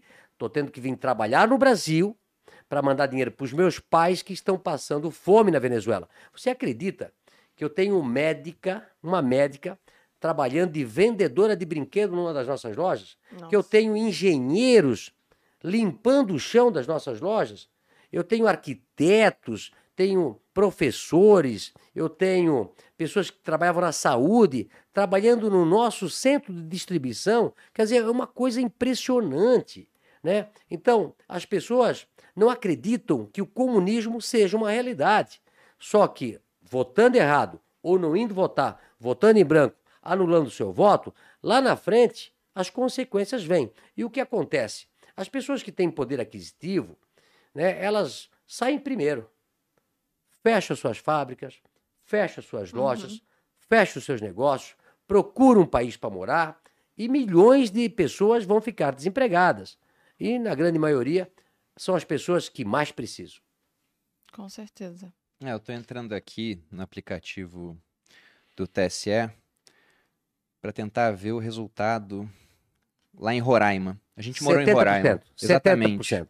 70, 70... Botando na vírgula 79% aqui, acho que foi. Foi 69,57. 70% no primeiro turno. Vai dar mais de 80 agora, 85. Que votou... Exato, vendo aqui, né, porque teve ainda alguns votos em Tebet, Ciro, Vocês Felipe moraram em Dávila. Roraima? A gente A morou gente quatro morou meses lá. Quatro meses lá. E a- quando a gente morou lá, foi pouco tempo, né, em Boa Vista, e Roraima era um estado que tinha mais ou menos 500 mil Foi em habitantes. 2018, no início. Metade disso, 2017, Hum. metade disso ficava na capital, em Boa Vista. Então, Sim. Boa Vista tinha 250 mil mais ou menos, e a outra cidade maior, acho que era Rorainópolis, uns 25 mil, coisa assim. né? Quem tiver nos comentários aqui pode me corrigir quanto à segunda cidade, mas o que eu queria mostrar era a diferença de tamanho da primeira para a segunda. E a cidade era muito bonita, assim. Sim, Ela era limpa. toda ajeitadinha, limpa. A sede do governo é a fachada da Casa Branca. Já viu isso lá? É igual, Van. É mesmo? Não lembrava sim. disso. Mas você não tinha, por exemplo, um mendigo na cidade naquela época. Aí depois que a gente foi embora, amigos ficaram lá e falaram: cara, tá piorando muito e muito rápido, porque começou a ter a, até a operação ali na fronteira acolhida para acolher o fluxo de venezuelanos que não parava de chegar. E olha que o Brasil não foi um dos países que mais recebeu gente, porque o pessoal ia para Colômbia, o pessoal ia para Equador, Que fala a pra língua deles. Argentina. porque já tem a língua. Panamá, Estados Também. Unidos. atravessam ali a fronteira. Muita gente para os Estados Unidos, mais gente para lá do que para o Brasil, por exemplo. E se você for pegar desde 2015, mais de 7 milhões de famílias, né, de pessoas, saíram da Venezuela, algumas inclusive de maneira perigosa atravessando trechos de mata para chegar em outros países. E lá em cima, o pessoal de Roraima acabou votando mais no Bolsonaro por medo de que isso venha acontecer no Brasil em algum momento. Eu já dei a minha opinião, eu acho que para algo assim, um desastre desses acontecer, não é num prazo de quatro anos, é necessário muito mais tempo, né? Mas, mesmo assim, é uma, algo que preocupa muita gente. Sabe Tá, quanto tempo saber- demorou? Sabe quanto tempo demorou para Venezuela ter fila de 2 quilômetros para o emprego de gari? O Hugo Chaves, que estava preso e foi solto, é, o Ortega, que estava preso e foi solto, né, lá da Nicarágua. O Hugo Chaves entrou em 98, cinco anos depois, cinco anos depois, a miséria já tinha se instalado e já tinha fila de dois quilômetros para arranjar um emprego de gari. Eu vou te contar uma história. É, por eu viajar tanto, eu estava nos Estados Unidos e na minha frente tinham 15, 15 empresários venezuelanos em 2005 por aí. E aí eu conversando com eles, e eu disse, tudo bem, vocês estão participando da feira? Então nós estamos aqui porque nós estamos vendendo os nossos negócios na Venezuela. Todos aqui, um tem fábrica de pneus, outro tem loja, outro tem fábrica, todos estão vendendo tudo. Eu disse, mas por quê? Isso era primeiro ou segundo mandato do Hugo Chávez? Era, é, era 2005, ele entrou em 98, de repente já era o segundo mandato. Segundo. Ok. Eles, eu disse, mas por quê? Porque a Venezuela vai quebrar. Estou falando isso há 15 anos atrás, mais ou menos. Sim. 17 É, anos 17 atrás. anos. 17 anos atrás. Nós estamos vendendo. Moral da história: quem ficou, quebrou. Quem ficou? Você que eh, conhece muito sobre mercado financeiro, um outro empresário vendeu uma siderúrgica por dois EBITDAs. Você sabe, eu não sei quantas vezes está valendo uma, uma siderúrgica aqui no Brasil. 15, 20 vezes EBITDA. Comércio está valendo 25 vezes EBITDA. Depende da empresa, mas o- os valuations estão bem depreciados, Agora, por exemplo. mas, mas imagina por dois. Dois vezes EBITDA é é de Dois. graça. Ok, é de graça. O Então- EBITDA é o seguinte, é o seu resultado operacional, entendeu? Se o nosso resultado aqui é 10 milhões no ano, É. iam comprar o Grupo Primo por 20, por exemplo. Isso, ok. Então, esse cara vendeu uma siderúrgica por 2 EBITDA. E todo mundo disse, estás louco, a tua empresa vale 15 EBITDA, vale 20 EBITDA. E ele disse, não, não, eu vou vender rápido. Vendeu por 2, foi morar nos Estados Unidos. Dois, três anos depois, aí, quem comprou, a empresa quebrou. Ou seja, empresário bom é aquele empresário que tem uma visão de longo prazo, do que vai acontecer. Olha só quantos investimentos estão parados no Brasil pela eleição agora. E aí se dá A ou B é entre acelerar, frear ou correr para trás. Simples assim. E isso quer dizer empregos. Se você não investe, se você não faz uma fábrica, não faz um comércio, não faz um prédio, não gera empregos. É simples assim. Agora perguntando sobre a Avan especificamente, porque a gente não tem controle sobre o que vai acontecer no dia 30, né? As pessoas vão votar tudo, mas não sabemos o resultado porque realmente está pelas pesquisas, pelo menos pelo que a gente vê assim, rede social é uma batalha onde você tem realmente uma divisão no Brasil. Então, eu não me surpreenderia com a vitória de nenhum dos dois candidatos. Mas a partir do dia 30 a gente vai ter um novo presidente. O que você espera para a Avan no futuro, né? Em cenários assim, por exemplo, você disse que está segurando um pouco caixa agora, esperando passar um pouco da incerteza. Certo. Vou dizer que presidente reeleito, continuamos acelerando, abrindo lojas.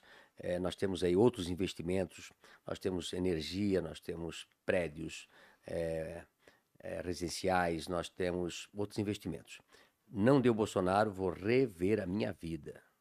Eu tenho falado com meus colaboradores, durante 36 anos eu pensei no coletivo, eu pensei em montar grandes empresas, gerar grandes oportunidades para as pessoas que trabalham na van e automaticamente quem fornece para a van. Se eu falo que eu tenho 22 mil colaboradores diretos, eu tenho 130 mil indiretos e tenho mais 600 mil pessoas que dependem da van. Então, o dia 30 para mim é a eleição mais importante da nossa história. Se der aquele que eu acho que não vai dar, tá? Eu vou repensar. É, eu tenho ainda cinco lojas é, já no, montada com, com telhado, não sei nem o que eu vou fazer, mas novos negócios não vou fazer. Eu não devo crescer, não devo mais investir no país. Eu vou cuidar da minha vida. Pela primeira vez, eu vou não pensar no coletivo e pensar em mim. É muito triste falar isso, mas como eu estou falando, milhares, milhares de outros empresários estão falando. Então é muito triste. De um país desse tamanho, com tantas possibilidades, quem vai investir num país que vai quebrar lá na frente? Quem vai, quebrar? quem vai investir num país que vai quebrar? Não, eu, eu vou repensar a minha vida. Fiz 60 anos agora, hum, é, sempre fui muito bem, não vou quebrar lá na frente por incompetência de quem gera um país. Né? Não adianta nós estarmos num estado maravilhoso como Santa Catarina, mas nós estamos dentro do Brasil. Né? E assim por diante. A cidade está dentro do estado e o estado está dentro do país. Se o país vai mal, eu vi isso em 2015 e 2016, quebra toda a estrutura. Então, eu vou pensar nos meus amigos venezuelanos, né? É, é, sobre a possibilidade de segurar todos os nossos investimentos é, e para ficar tranquilo, e a decisão eu vou tomar lá na frente. Entendi. Mas, Luciano, pegando assim, você começou em 86, cara. Você passou por muita coisa. Você passou por trocas de moeda, você passou por Collor, nunca Fernando vimos Henrique, um, Lula, nunca vimos Dilma. a ideologia ser tão forte. Você acha que vai ser tá mais Só- pessimista Não, agora do que no muito, passado? Muito. Peraí, peraí, peraí, vamos, lá, vamos lá. Tá tudo alinhado.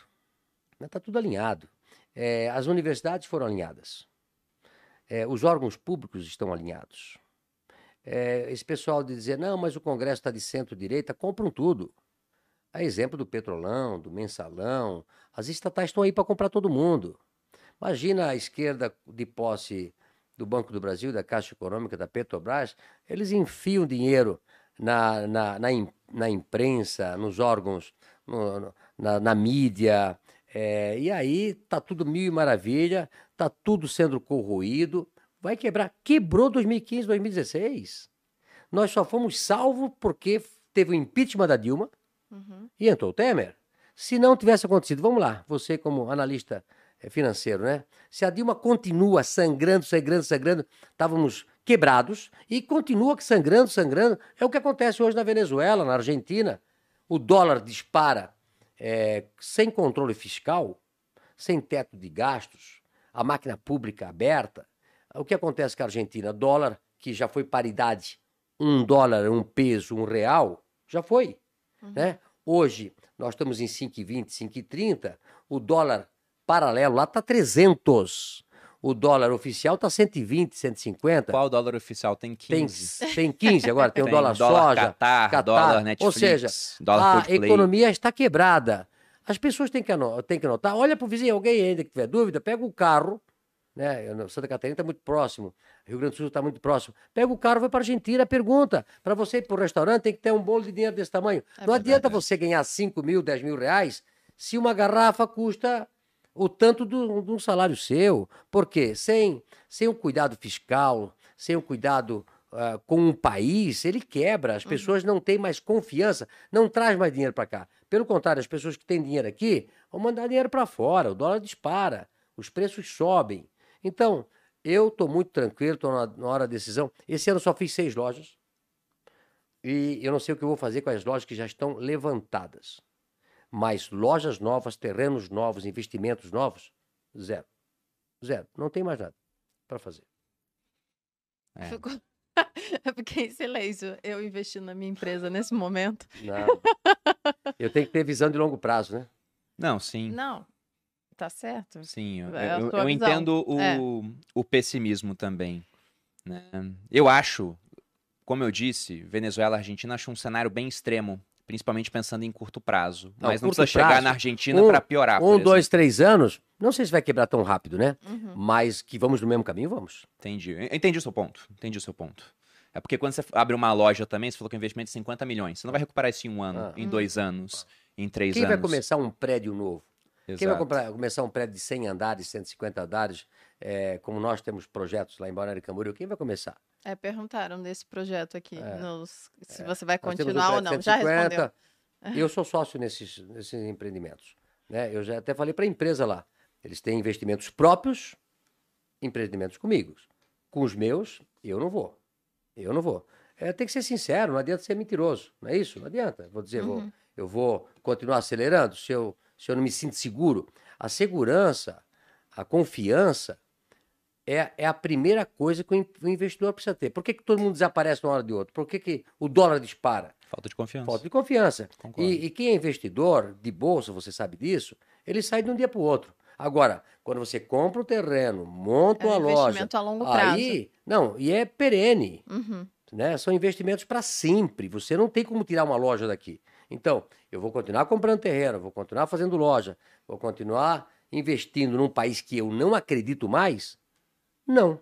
Eu já tive vários negócios, já tive pizzaria, malharia, tecelagem, tinturaria, eh, factory, já tive vários tipos de negócio. Né? Então eu sempre vi para que lado eu vou. Né? Então eu tenho que pensar eh, no todo, não posso pensar só naquilo que eu gosto de fazer. Tem que pensar como empresa. E os, e os empresários veem tudo a longo prazo.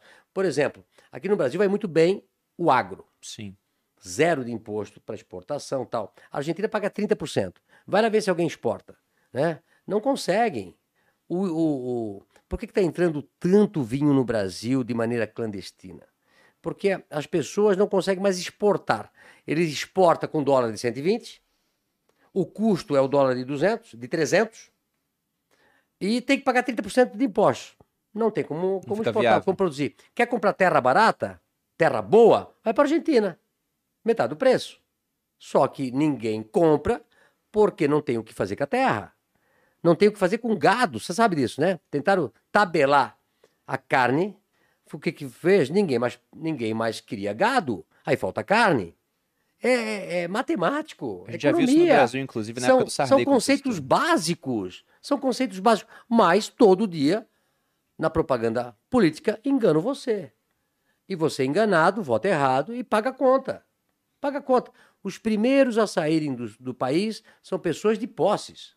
São pessoas que têm grana. São pessoas que podem fechar o seu negócio. E, a, e, a, e o caos está instalado. Mas é isso que eles querem. Né? Você vê uma pirâmide é, de como funciona no comunismo, é 2, 3% é a base do governo, o resto é miséria total. Miséria total, eles conseguem manter a sua cabeça, a sua, a sua, tira a sua liberdade, né? controla você através do terror e você passa a viver para eles, por eles e sem liberdade. Na verdade, citando até a Argentina, tem um outro tipo de controle que acontece lá, porque você cita essa questão de que os primeiros a ir embora são aqueles que têm mais capital.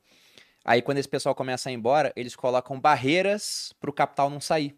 Então você já não consegue mais sair, porque você quer trocar o seu peso por dólar, por exemplo, é a cotação do governo e colocam limites ainda para a cotação, como lá existe um limite que coloca apenas 200 dólares por mês que você pode comprar. Como é que você vai fazer para sair do país, transformar os Não seus sai pesos em dólar? Você já não sai, a não ser que você recorra àquele mercado paralelo que funciona na Argentina, onde o preço do dólar acaba sendo muito mais alto do que a 300. cotação colocada 300. pelo governo. Tem amigos meus brasileiros que têm fábrica lá, eles não sabem o que fazer. Ou eles param a fábrica e aí eles tomam, né? as pessoas invadem, ou eles continuam trabalhando para ver se um dia tem solução. Mas não conseguem trazer mais dinheiro para o Brasil, né? porque não conseguem mais pagar dividendos, e não conseguem mais, se for uma subsidiária, vender produto para lá porque não paga aqui. Então, tem, por exemplo, tem grandes fábricas que eu consumo aqui no Brasil que não vendem mais para a Argentina porque o argentino não consegue mais pagar a importação. Tá desse jeito. Então as pessoas precisam colocar no Google situação econômica da Argentina, situação na, na, Venezuela, situação na Nicarágua, situação em Cuba. Tem o Google hoje. Não precisa mais ver aquela TV, ler aquele jornal, escutar aquela rádio que engana você. Simples assim. Bom, e Verdade. sobre isso de pensamento de longo prazo, os investimentos que mais dão resultado são aqueles de longo prazo. É, por exemplo, comprar um terreno, Sim. investir 50 milhões numa loja que vai começar a vender e daqui a cinco anos está bombando, porque está com o negócio já isso, amadurecido. Isso. Só que a gente é naturalmente imediatista. Então, alongar o prazo de investimento já é algo que muita gente não consegue fazer. Então, quem consegue tem uma vantagem. Só que para você alongar prazo de investimento, você tem que ter menos incerteza no caminho. O que poderia ajudar a diminuir a incerteza? é estabilidade econômica, é estabilidade da moeda, é certeza da propriedade privada, são os impostos que não vão aumentar, por exemplo, é segurança jurídica, não vai ter lei mudando o tempo inteiro. E numa eleição, como a gente não sabe quem vai ganhar agora, a gente está com tudo ao contrário. Porque dependendo de quem ganha, pode ser que você tenha uma inflação mais alta, porque vai injetar mais dinheiro na economia via crédito de uma maneira que vai ser demais. Né? Vai estimular muita demanda enquanto não tem a oferta, ou pode mudar a lei, pode mudar a questão de alvará, pode mudar a questão de imposto. Então, todas essas mudanças naturalmente encurtam prazo de investimento e, como um exemplo até extremo de consequências econômicas de políticas erradas, a gente volta para a década de 80, quando você começou, que o pensamento de curto prazo era tão grande que o pessoal Sim. pensava no overnight. Sim. Coloca o dinheiro no banco para ter a correção. 3% ao dia. E no outro dia você tira o dinheiro para gastar e o que sobra você vai no banco de novo, enfrenta a fila para colocar, que é um extremo dessa Mas. Só ganha quem tem dinheiro. Quem não tem dinheiro recebe o seu pagamento e no final do mês o dinheiro que você recebeu valia a metade do que você recebeu. E você tem que correr para o supermercado para comprar. Nós não queremos viver mais isso, né? Uhum. Nós temos que. Eu tenho uma frase muito legal que eu gosto que o futuro está em cima do futuro e não embaixo do passado. Nós não podemos pegar o pior do nosso passado e levar para o nosso futuro. É simples assim. Ah, moça, tem mais alguma pergunta? Quer pegar alguma do superchat? Não, bastante gente mandou, mas muita gente, tipo, adoro vocês, o Alisson falou. Aí teve um, um outro menino que fez, o Edson, fez a mesma pergunta que você fez. Então, ah. acho que tá tudo certo. Então, Luciano, eu quero agradecer e perguntar Obrigado. se tem uma mensagem final para deixar um pouco mais otimista. Não, veja bem, eu estou otimista, eu estou otimista. Vamos vencer nesse domingo. Tenho certeza que o povo, o povo brasileiro não quer voltar para o passado. Sim. Não quer voltar para o passado. As pessoas, às vezes, são enganadas, né? Leem um livro errado, uhum. escutam a notícia errada, é, são levadas ao erro. Mas nós estamos vivendo um momento que nós podemos nos transformar numa das maiores nações do mundo. O Brasil, como eu falo, tem tudo, tem terra, tem povo, um povo abençoado. É, nós temos condições de nos transformarmos nos próximos anos numa das cinco maiores potências do mundial. Só para isso precisamos votar certo. Se você cometer o erro de não votar, de anular, de votar em branco ou votar na pessoa errada, nós podemos destruir um dos melhores países do mundo. E olha que eu viajo o mundo, né? Eu viajo o mundo, conheço e, e sempre viajei, não simplesmente para fazer turismo ou para comprar produtos. Eu queria entender como é que as pessoas pensam, qual é a ideologia, qual é a cultura, qual é as metas daquele país. Então, se nós acertarmos as pessoas que têm como estrutura Deus, pátria, família e liberdade que nós não estamos tendo, eu tenho certeza que o nosso país vai se transformar e vai trazer qualidade de vida, principalmente para os nossos filhos e para os nossos netos. Eu já sou um ancião com 60 anos, tenho muita energia, eu, eu posso trabalhar até os 100 anos ou até quando Deus me chamar. Eu amo o que faço, mas eu tenho que ser realista, né? Eu preciso acertar, até porque eu tenho 22 mil colaboradores dependendo de mim, mais milhares de outras pessoas é, dos produtos que eu compro aqui no Brasil e gera emprego. Então, faça a escolha certa, que na segunda-feira a gente volta a acelerar e volta a ter o país que nós queremos. Senão, nós vamos ter que esperar 2023, ver o que, que vão fazer com o nosso país, para aí sim, como eu falei para você, para parar ou para correr para trás. Obrigado. Um abraço do velho da van. Obrigado. Não quer deixar as redes sociais? Não sei se o Ah, pessoal vai não conseguir ver o pode. conteúdo.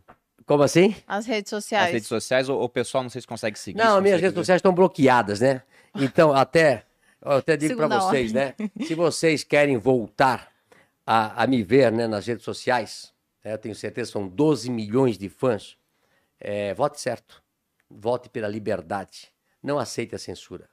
Hoje sou eu.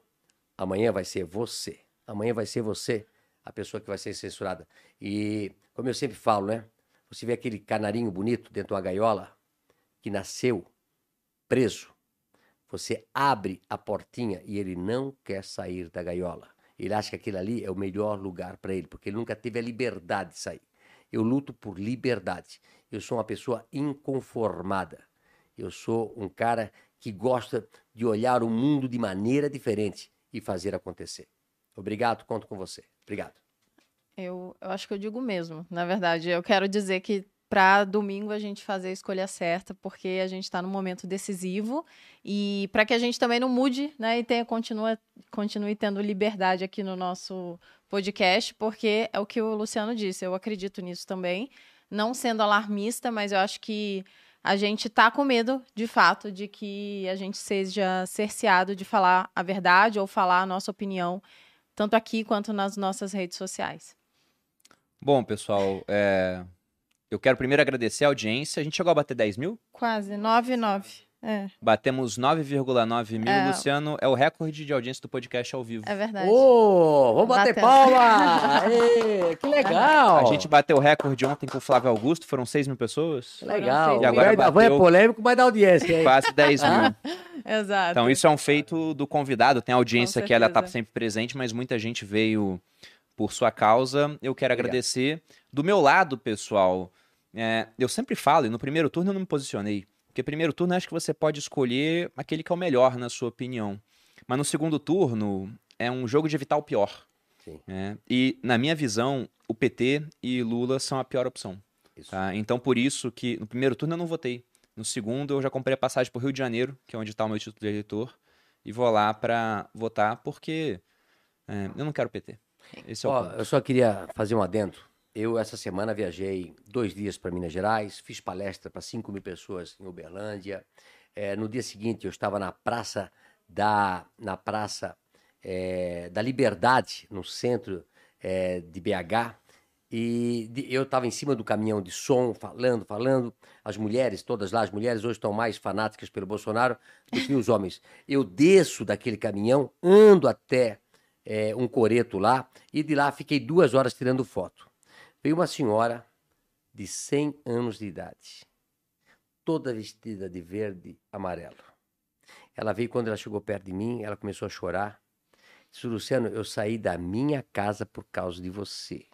Quero te dizer que eu amo o presidente Bolsonaro e que no dia 30 vou votar nele pensando nos meus filhos, nos meus netos, já tenho tataraneto, tenho 100 anos, Luciano. Eu nunca vi uma eleição dessa. Eu te conheço pelas redes sociais, 100 anos de idade. Abracei ela e assim eu estou recebendo pessoas do Brasil todo. É esse tipo de gente que me faz acordar todos os dias, lutar pelo país. Ô, Bruno, eu precisava estar aqui, eu precisava dar minha cara a tapa. Eu podia estar na praia, podia estar em qualquer lugar do mundo. Eu não preciso mais disso. Agora, que legado eu vou deixar para os meus filhos, para os meus netos e para as pessoas que trabalham comigo? Quando eu vejo todos meus funcionários, né, eu penso assim, meu Deus, se essa coisa acontecer, eu vou ter que fechar a loja, eu vou ter que demitir pessoas. A coisa nessa nessa nessa pandemia, nós não demitimos ninguém, nenhum colaborador foi embora por causa da pandemia, né? Não tem coisa pior. Eu sou eu gosto de de contratar, odeio demitir. Então, quando tu vê tantas pessoas maravilhosas trabalhando, se dedicando à empresa, isso tudo pode acabar como acabou na Venezuela, na Argentina, né, em Cuba, que não tem mais nada. Né? Eu penso assim, meu Deus, não é possível que isso está acontecendo. Eu até botei, eu botei, quando eu estive na CPI da, da, do circo lá, da, da Covid, quando eu entrei, adentrei na CPI, alguém passou e me passou um, um crucifixo. E eu recebi um crucifixo muito lindo vindo de Israel. Depois eu descobri quem é que tinha me dado, através da rede social. Eu guardei aquele crucifixo comigo E eu tenho uma foto muito linda, eu estava de verde e tem esse crucifixo na minha mão. Hoje eu mandei fazer um post. Como é que é o nome da, da mensagem? Olha ali a mensagem ali. Lindo, lindo, lindo, lindo. E aí eu vou colocar isso amanhã no domingo. É, é, é, tens aí não? Crucifixo? E é, é- e é um crucifixo muito bonito. E aí eu vou colocar no domingo. Tá aí o crucifixo? Tá aqui, ó. É, tá aqui o crucifixo. Que Deus abençoe o nosso país. né? Tá aqui. Que Deus abençoe o nosso país. Todo mundo diz que o Deus é brasileiro. Eu tenho certeza que ele vai nos salvar. Eu acredito em Deus, tenho fé, tenho fé. E o Brasil não vai sucumbir. Bom, vamos ficando por aqui então, né, Buda? Sim, semana Quer que vem, se tudo der certo, a gente tá aqui de novo. Esperamos que, que sim, né? Que sim, Onde é que as pessoas te exatamente. encontram? Vocês podem me encontrar no arroba Maluperini e também aqui no podcast Os Sócios semanalmente, falando de tudo um pouco. Vocês me encontram no canal do YouTube Você Mais Rico, tem vídeo toda segunda e quarta, no podcast Os Sócios toda semana e lá no Instagram Bruno Underline Perini. Pra quem assistiu, meu muito obrigado pela audiência. Luciano, muito obrigado por ter vindo aqui no Um podcast abraço do Sócios. velho da van. Obrigado. E é isso, gente. Um grande abraço e até a próxima. Beijos.